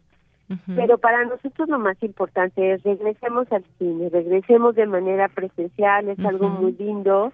Eh, este festival se hace con muchísimo cariño y creo de verdad que no les vamos a quedar mal lo que van a ver lo que sus ojos van a ver es maravilloso maravilloso Así es, quienes ya hemos sido parte, digamos, de estas como espectadores, como eh, personas que acudimos al cine también con las niñas, con los niños, podemos atestiguar que efectivamente es un gran festival donde hay esta comunicación con, eh, con las infancias y siempre se disfruta, por supuesto. Ya llegaron al número 27, por algo es, y seguramente va a continuar siempre cada año con una propuesta que nos lleva por distintos lugares, formas también de conocer otros países, de conocer también a otras niñas, a otros niños. Así que disfruten de aquí hasta el domingo, como bien nos dices, Lisette, ahí bajen la aplicación, métanse a la página, vean todo lo que ofrece este festival.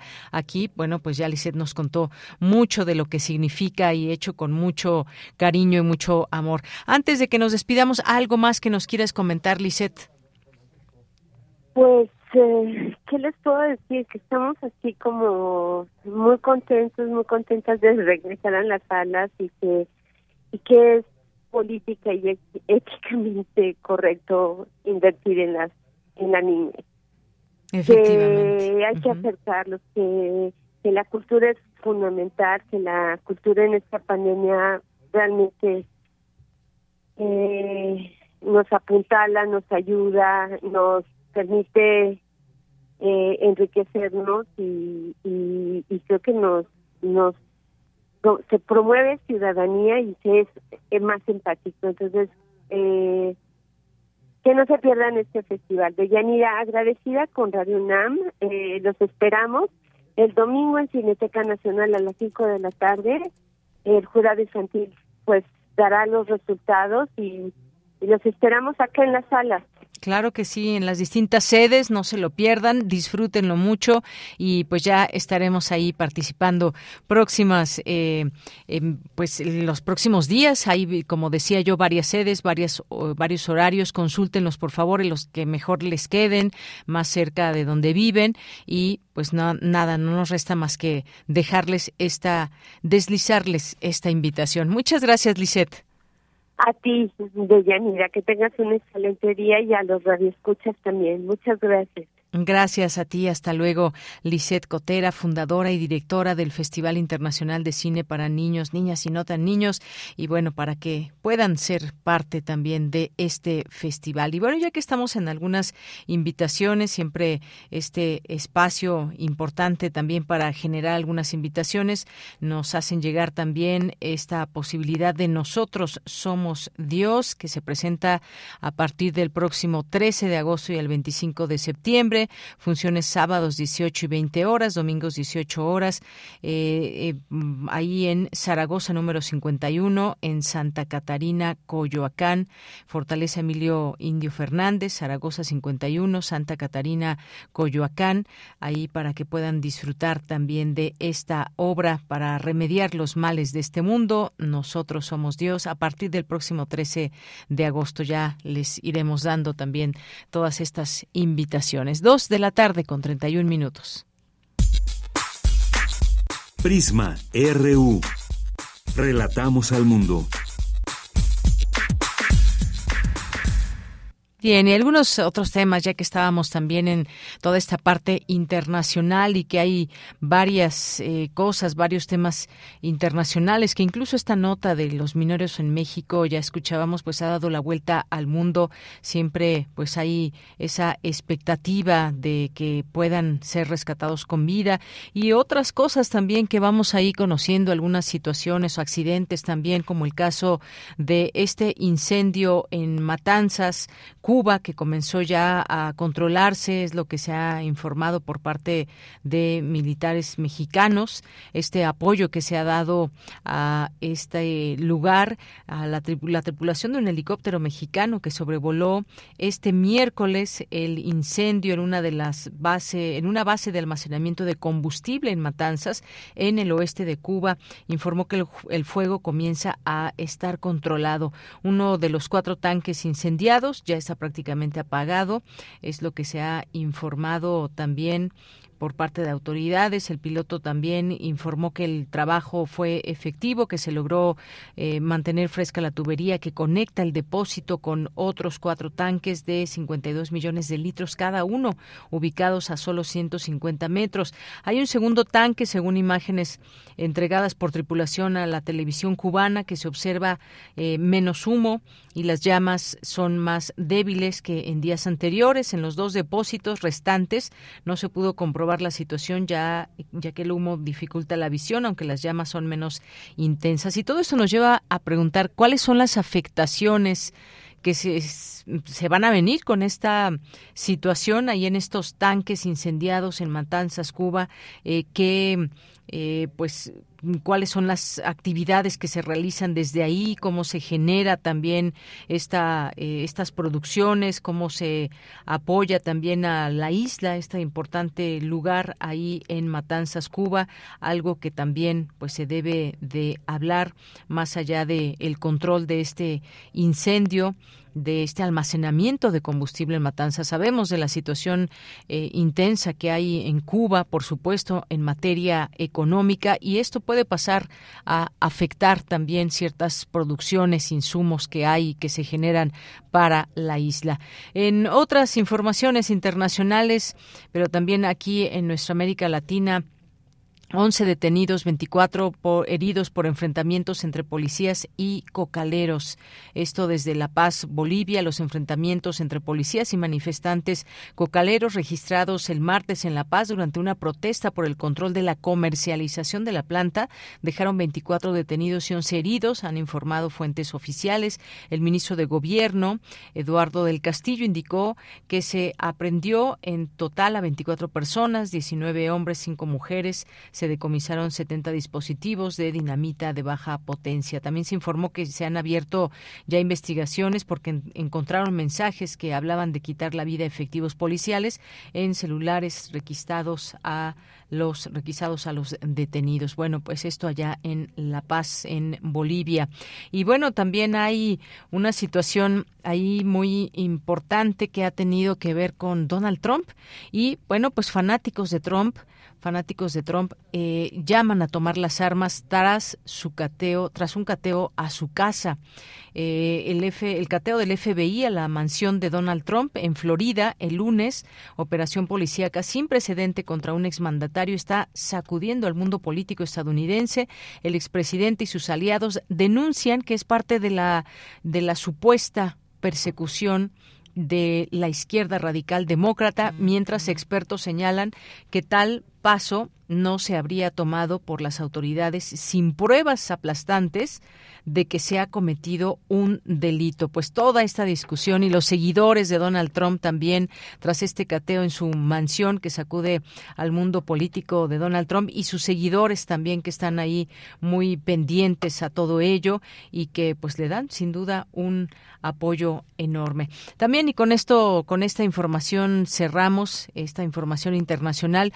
Muertes por coronavirus se reducen 9% en el mundo, según da a conocer la Organización Mundial de la Salud. El número de muertes por coronavirus cayó 9% en la última semana, mientras que los nuevos casos se mantuvieron relativamente estables, según el último informe semanal difundido el miércoles por la Organización Mundial de la Salud. Pues sí, la letalidad importante informar que ha disminuido y esta pues es una buena noticia, lo cual no quiere decir que dejemos de tomar las precauciones que seguimos tomando hasta este momento.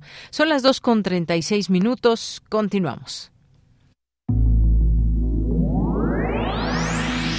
Dulce Conciencia.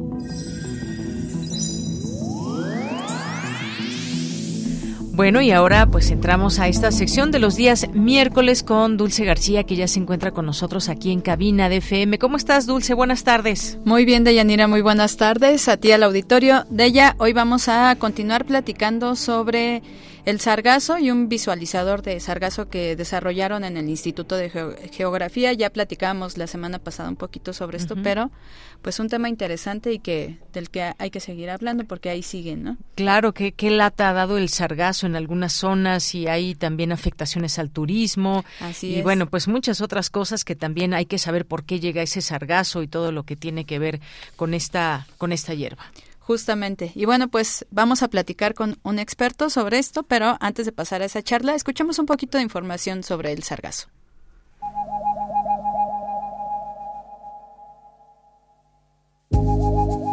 Desde el 2011, las playas del Caribe mexicano han sido afectadas por la llegada masiva de sargazo, que ocasiona graves problemas ambientales y económicos en esta zona del país. El sargazo es una alga pelágica cuyo origen es el mar de los sargazos en el Océano Atlántico. A partir de esta problemática, un grupo de investigación del Laboratorio Nacional de Observación de la Tierra, la NOT, del Instituto de Geografía de la UNAM, desarrolló un visualizador de sargazo basado en imágenes satelitales para monitorear los arribazones anuales de sargazo en las costas del Caribe mexicano y buscar soluciones. El LANOT colabora para encontrar una solución integral a este problema, que ha adquirido tal dimensión y pone en riesgo la salud de diferentes ecosistemas en la zona del Caribe. Para Radio UNAM, la Gama. Y bueno, pues para platicar sobre este tema ya se encuentra en la línea el doctor Raúl Aguirre Gómez. Él es investigador del Laboratorio de Análisis Geoespacial del Instituto de Geografía de la UNAM y también es investigador participante de este portal visualizador de Sargazo. Doctor, muy buenas tardes, ¿cómo se encuentra? Muy buenas tardes, Dulce. Muy bien, gracias. Gracias a usted. Eh, pues preguntarle de entrada, doctor, ¿qué es el sargazo? ¿Cómo es que llega a costas mexicanas? ¿De dónde viene? Sí, bueno, el sargazo es una macroalga eh, de color pardo que tiene una característica interesante, o sea, tiene unas vejigas que le permiten flotar en el océano, ¿no? Existen eh, dos hipótesis de dónde pudiera estar llegando este, estas arribazones masivas de sargazo. Una, ya la mencionaron un poquito en la introducción, eh, serían desprendimientos del mar de los sargazos que se encuentra arriba de las, de Antillas mayores, ¿no? Y la otra eh, hipótesis es que viene de la parte de Brasil. Sí, la corriente norecuatorial la empujaría para acá. Entonces son dos posibles eh, génesis del sargazo que pudieran estar llegando a las costas mexicanas. Sí, doctor, ¿cómo es que realizan ustedes este trabajo de observación del sargazo? Eh, ¿Y cuánto tiempo tienen, más o menos? Sí, eh, bueno, el Laboratorio Nacional de Observación de la Tierra eh, tiene funcionando tres años. Entonces, eh, eh, lo que utilizamos son, tenemos antenas receptoras de imágenes de satélite, de satélites de órbita polar y satélites geoestacionarios. Para el caso de los sargazos, estamos utilizando imágenes que provienen de la Agencia Espacial Europea, del, del satélite Sentinel. Dado que las características espectrales del sargazo nos permiten observar con el satélite, es una vegetación que está flotando en el océano, podemos hacer un seguimiento. Eh, una de las características de las imágenes del Sentinel es que tiene una muy buena resolución en el espacio, o sea, nos permiten ver cosas en detalle en el océano, ¿no? Sí. Y este y bueno, eh, el único problema con el Sentinel es que su eh, repetibilidad es de cada cinco días, entonces teníamos que estar viendo cada cinco días dónde estaría el sargazo, ¿no? Pero, digamos, eh, es una, una ventaja el poder observarlo desde el espacio y poder de alguna manera inferir su movimiento. Claro, entonces se trataría de un trabajo eh, multidisciplinario. ¿Cómo es que comparten información? Sí, eh, bueno, básicamente el, el ANOT es un consorcio donde también está involucrada la Secretaría de Marina, varias dependencias de la universidad, la Universidad Autónoma del Estado de México, bueno, hay, hay varias, ¿no? Entonces, eh, en el laboratorio en particular, pues participamos desde biólogos, geógrafos, físicos, ingenieros, eh, una, amplia gama de, científicos, ¿no? Tratamos de entender el fenómeno de eh, gente dedicada a las ciencias del mar, a las ciencias de la tierra. Entonces es, un trabajo multidisciplinario, tratar de entender es un fenómeno eh, multifactorial que hay que atacar, ¿no? Claro. ¿Y, ¿Y, cuáles son, por ejemplo, algunas de las implicaciones de que este sargazo esté flotando ahí en las costas? Eh, pues, ¿cuáles son las afectaciones más que nada? Sí, mira, bueno, el sargazo tiene también una cuestión benéfica, es un bioremediador que va absorbiendo también eh, metales pesados y otros este, elementos químicos en su trayectoria hacia el mar Caribe. Sin embargo, al llegar a las costas mexicanas, eh, lo que hace como es una alga flotante, eh, obstruye la entrada de la luz, por ejemplo, para que eh, el coral y los, los simbiontes que van con él pues eh, puedan fotosintetizar, ¿no? Las plantitas que tienen allí pegado el coral o el pasto marino. Entonces, al impedir la entrada de la luz, ocasiona que se reduzca la, la actividad de este tipo de ecosistemas. Por otro lado, eh, al llegar a las costas, el sargazo también empieza a descomponerse y empieza a liberar estas sustancias químicas que fue capturando en su trayectoria y al liberarlas, bueno, pues este eh, produce que se hay un lixiviado en las costas, en las playas, y esto pues puede llegar a, la, a los mantos freáticos de, la, de la playa, ¿no? De, la parte de Quintana Roo, y aparte de eso, pues tiene un olor fétido de, de huevo podrido, de ácido sulfídrico, que pues es molesto, ¿no? Eh, esto, bueno, afecta la parte turística, la parte económica y la parte de, del impedimento de la obstrucción de la luz a los corales y a los pastos marinos, pues es un, un impacto ecológico severo. Claro. ¿Algunas de las posibles soluciones, doctor? Pues mire, eh, se han hecho, hace algunos años tuvimos una reunión eh, con varias dependencias de la universidad, eh, participamos eh, de la geografía, ciencias del mar, ciencias de la atmósfera, la Facultad de Economía, la Facultad de Ingeniería, el Instituto de Ingeniería, tratar de darle una solución integral, ¿no? Entre todas estas, la Facultad de Medicina también, ¿no? Eh, este, este sería como utilizar una técnica oriental de un, un digamos, este, aprovechando la fuerza del enemigo. El sargazo tiene muchas propiedades también, ¿no? Eh, se ha utilizado y se ha visto que son buenos para la construcción de ladrillos, eh, la, la, el material de construcción, eh, son buenos buenos para construir muros y todo este tipo de cosas, ¿no? Pero además eh, las sustancias que liberan o las sustancias que tienen, si son extraídas a tiempo, pues sirven para eh, la industria química o para la industria farmacéutica. Y también a, a, nivel local se puede utilizar como un combustible, como un biogás y de alguna manera generar electricidad, ¿no? Si el escenario, digamos, es que este va a seguir un arribo eh, masivo año con año, pues lo importante es tratar de implementar estrategias como para aprovechar, ¿no? Y no dejarlo nada más morir en la costa, que ocasiona muchos problemas, sino obtener alguna utilidad de él, ¿no? Claro, bueno, hasta ladrillos se pueden hacer con el sargazo, doctor. Ella, por último, preguntarle, eh, si no se atiende esta situación, eh, ¿tiene implicaciones, por ejemplo, con cambio climático? Al parecer, esa es una de las hipótesis más eh, firmes que se tienen, que es estas arribazones masivas, digamos, es una, como se mencionaba en la introducción, eh, desde el 2011 están llegando en grandes cantidades al Caribe mexicano y ha cambiado nuestra perspectiva de este lugar prístino, bonito, de unos colores, eh, pues no sé, envidiables, ¿no? Un, azul transparente, etcétera.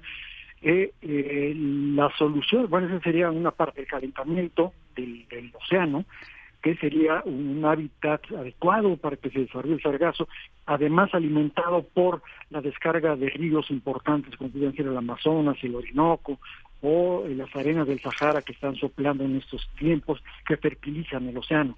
Entonces, eh, una de las posibles soluciones, si no podemos detener, digamos, el aumento de la temperatura, eh, como el efecto invernadero y cosas por el estilo, sí podríamos de alguna manera impactar en la descarga de contaminantes de estos grandes ríos, ¿no? Que van arrastrando y que han ido cambiando el uso del suelo, digamos, en el Amazonas, ya eh, son zonas agrícolas o eh, se están poniendo poblaciones en, las riberas del río o del Orinoco que también ocasionan este problema. ¿no? Pero si eh, se atacan esos problemas, digamos, en un control de descargas de aguas negras, yo creo que podríamos aminorarlo, ¿no? Y este, lo otro, pues es difícil, ¿no? Porque el aumento de la temperatura, pues es una cosa, digamos, natural o una que tiene mucho más impacto global, y la arena de Sahara, bueno, pues siempre ha soplado, ¿no? Entonces yo creo que podríamos, en la parte antropogénica, que sería la descarga de contaminantes, sería una posible eh, solución, ¿no? Una, una cuestión que pudiera retardar o pudiera minorar el impacto. Claro. Doctor, pues muy interesante toda la información que nos comparte. Le agradecemos mucho que haya estado aquí con nosotros. Pues no, que, que agradecer. Gracias a ustedes por darnos la oportunidad de compartir conocimientos. Gracias, doctor. Bueno fue el doctor Raúl Aguirre Gómez, investigador del Laboratorio de Análisis Geoespacial del Instituto de Geografía, a quien le agradecemos que nos haya dejado más claro toda esta situación del sargazo. Yo me despido, agradezco su atención, los dejo con una frasecita y con Deyanira Morán. Muy buenas tardes. Tienes una cita con un científico. La totalidad de los mares son afectados por lo que pase incluso con una pequeña piedra. Pascal. Bien, pues muchas gracias. Gracias, Dulce García, por esta sección. Continuamos. Cultura RU. Bien, nos vamos ahora a Cultura con Tamara Quiros.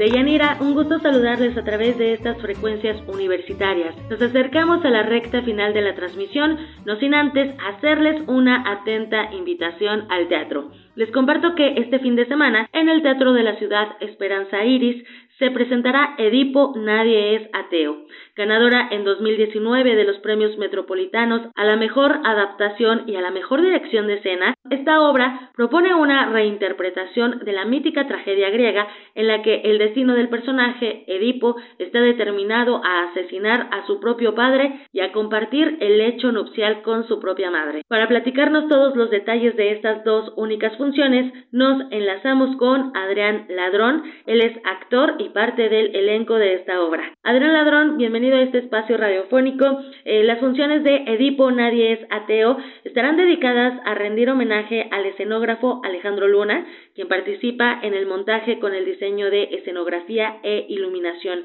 Cuéntanos sobre el regreso a los escenarios y de cómo surge la idea de este homenaje.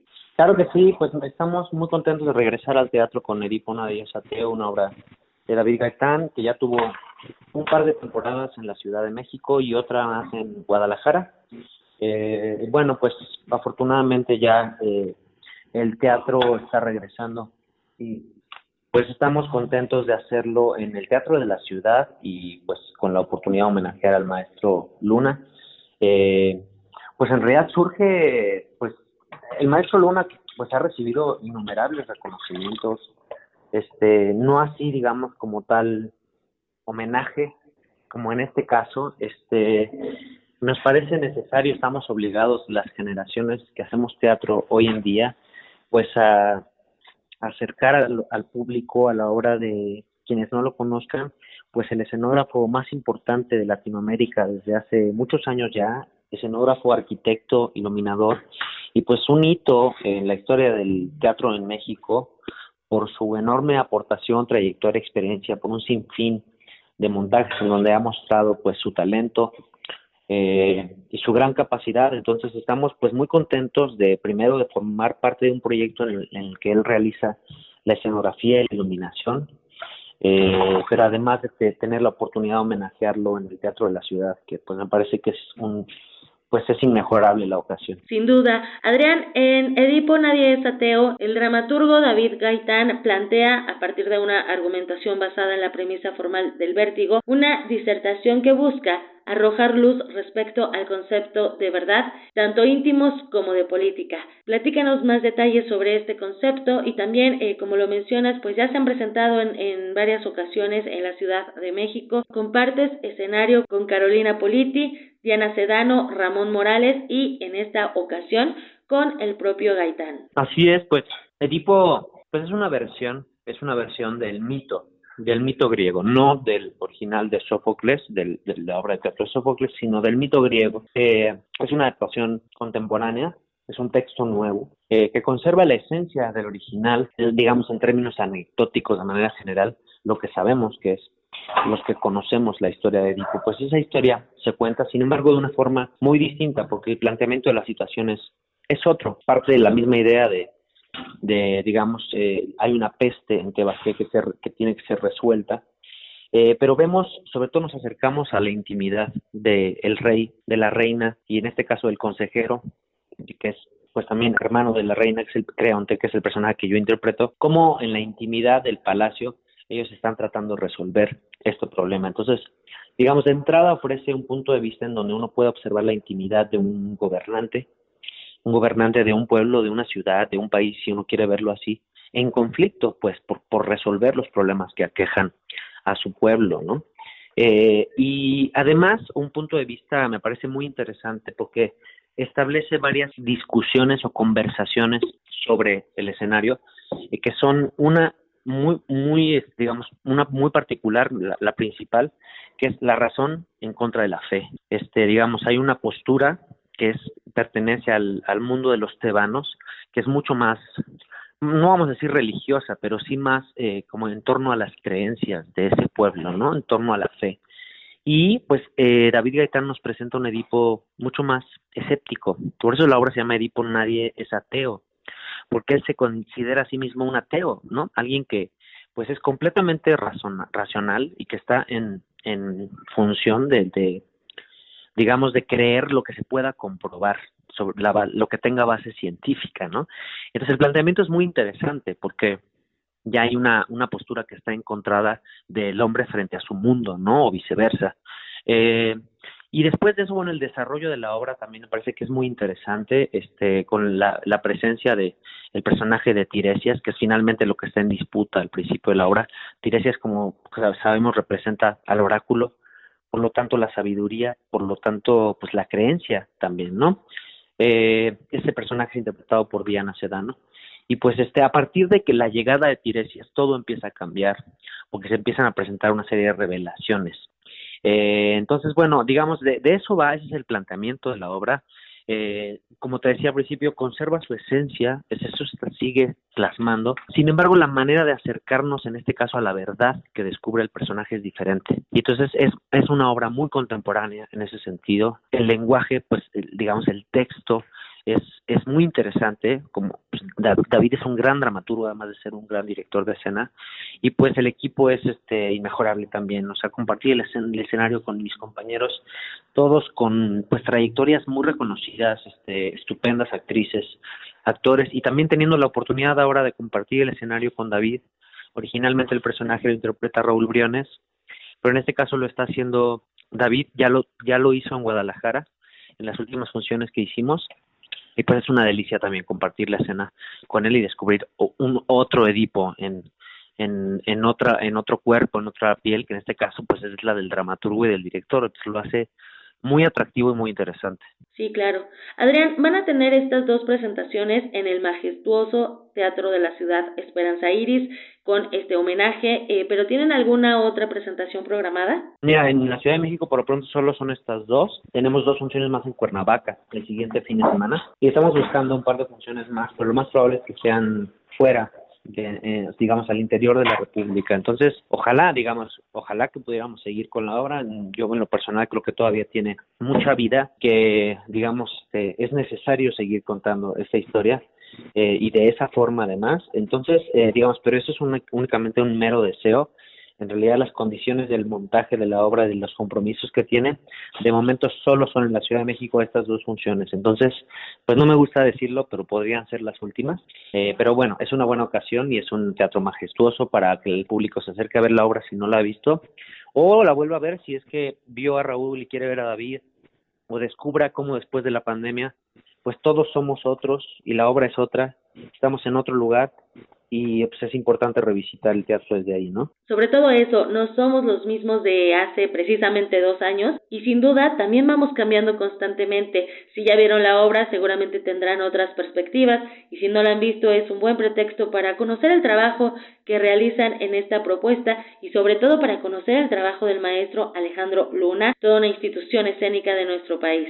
Adrián Ladrón, gracias por acompañarnos esta tarde y enhorabuena por estas dos presentaciones. Excelente, muchas gracias. Adrián Ladrón es actor y parte del elenco de Edipo Nadie es ateo. Las presentaciones son este sábado 13 de agosto a las 19 horas y domingo 14 a las 18 horas en el Teatro de la Ciudad Esperanza Iris, ubicado en Donceles 36 en el centro histórico, muy cerca del Metro Allende. Y para que se vayan a ver la obra, tenemos cinco pases dobles para la función del sábado 13, solamente para esta función del sábado 13 a las 19 horas para las primeras cinco personas que nos envíen un mensaje directo o nos etiqueten en nuestras redes sociodigitales. Estamos en arroba prisma.ru en Twitter, también así nos encuentran en Facebook. Hay que llegar 30 minutos antes de la función. Recuerden que es importante mantener los cuidados sanitarios necesarios, como el uso permanente de cubrebocas. Escriban y participen con nosotros.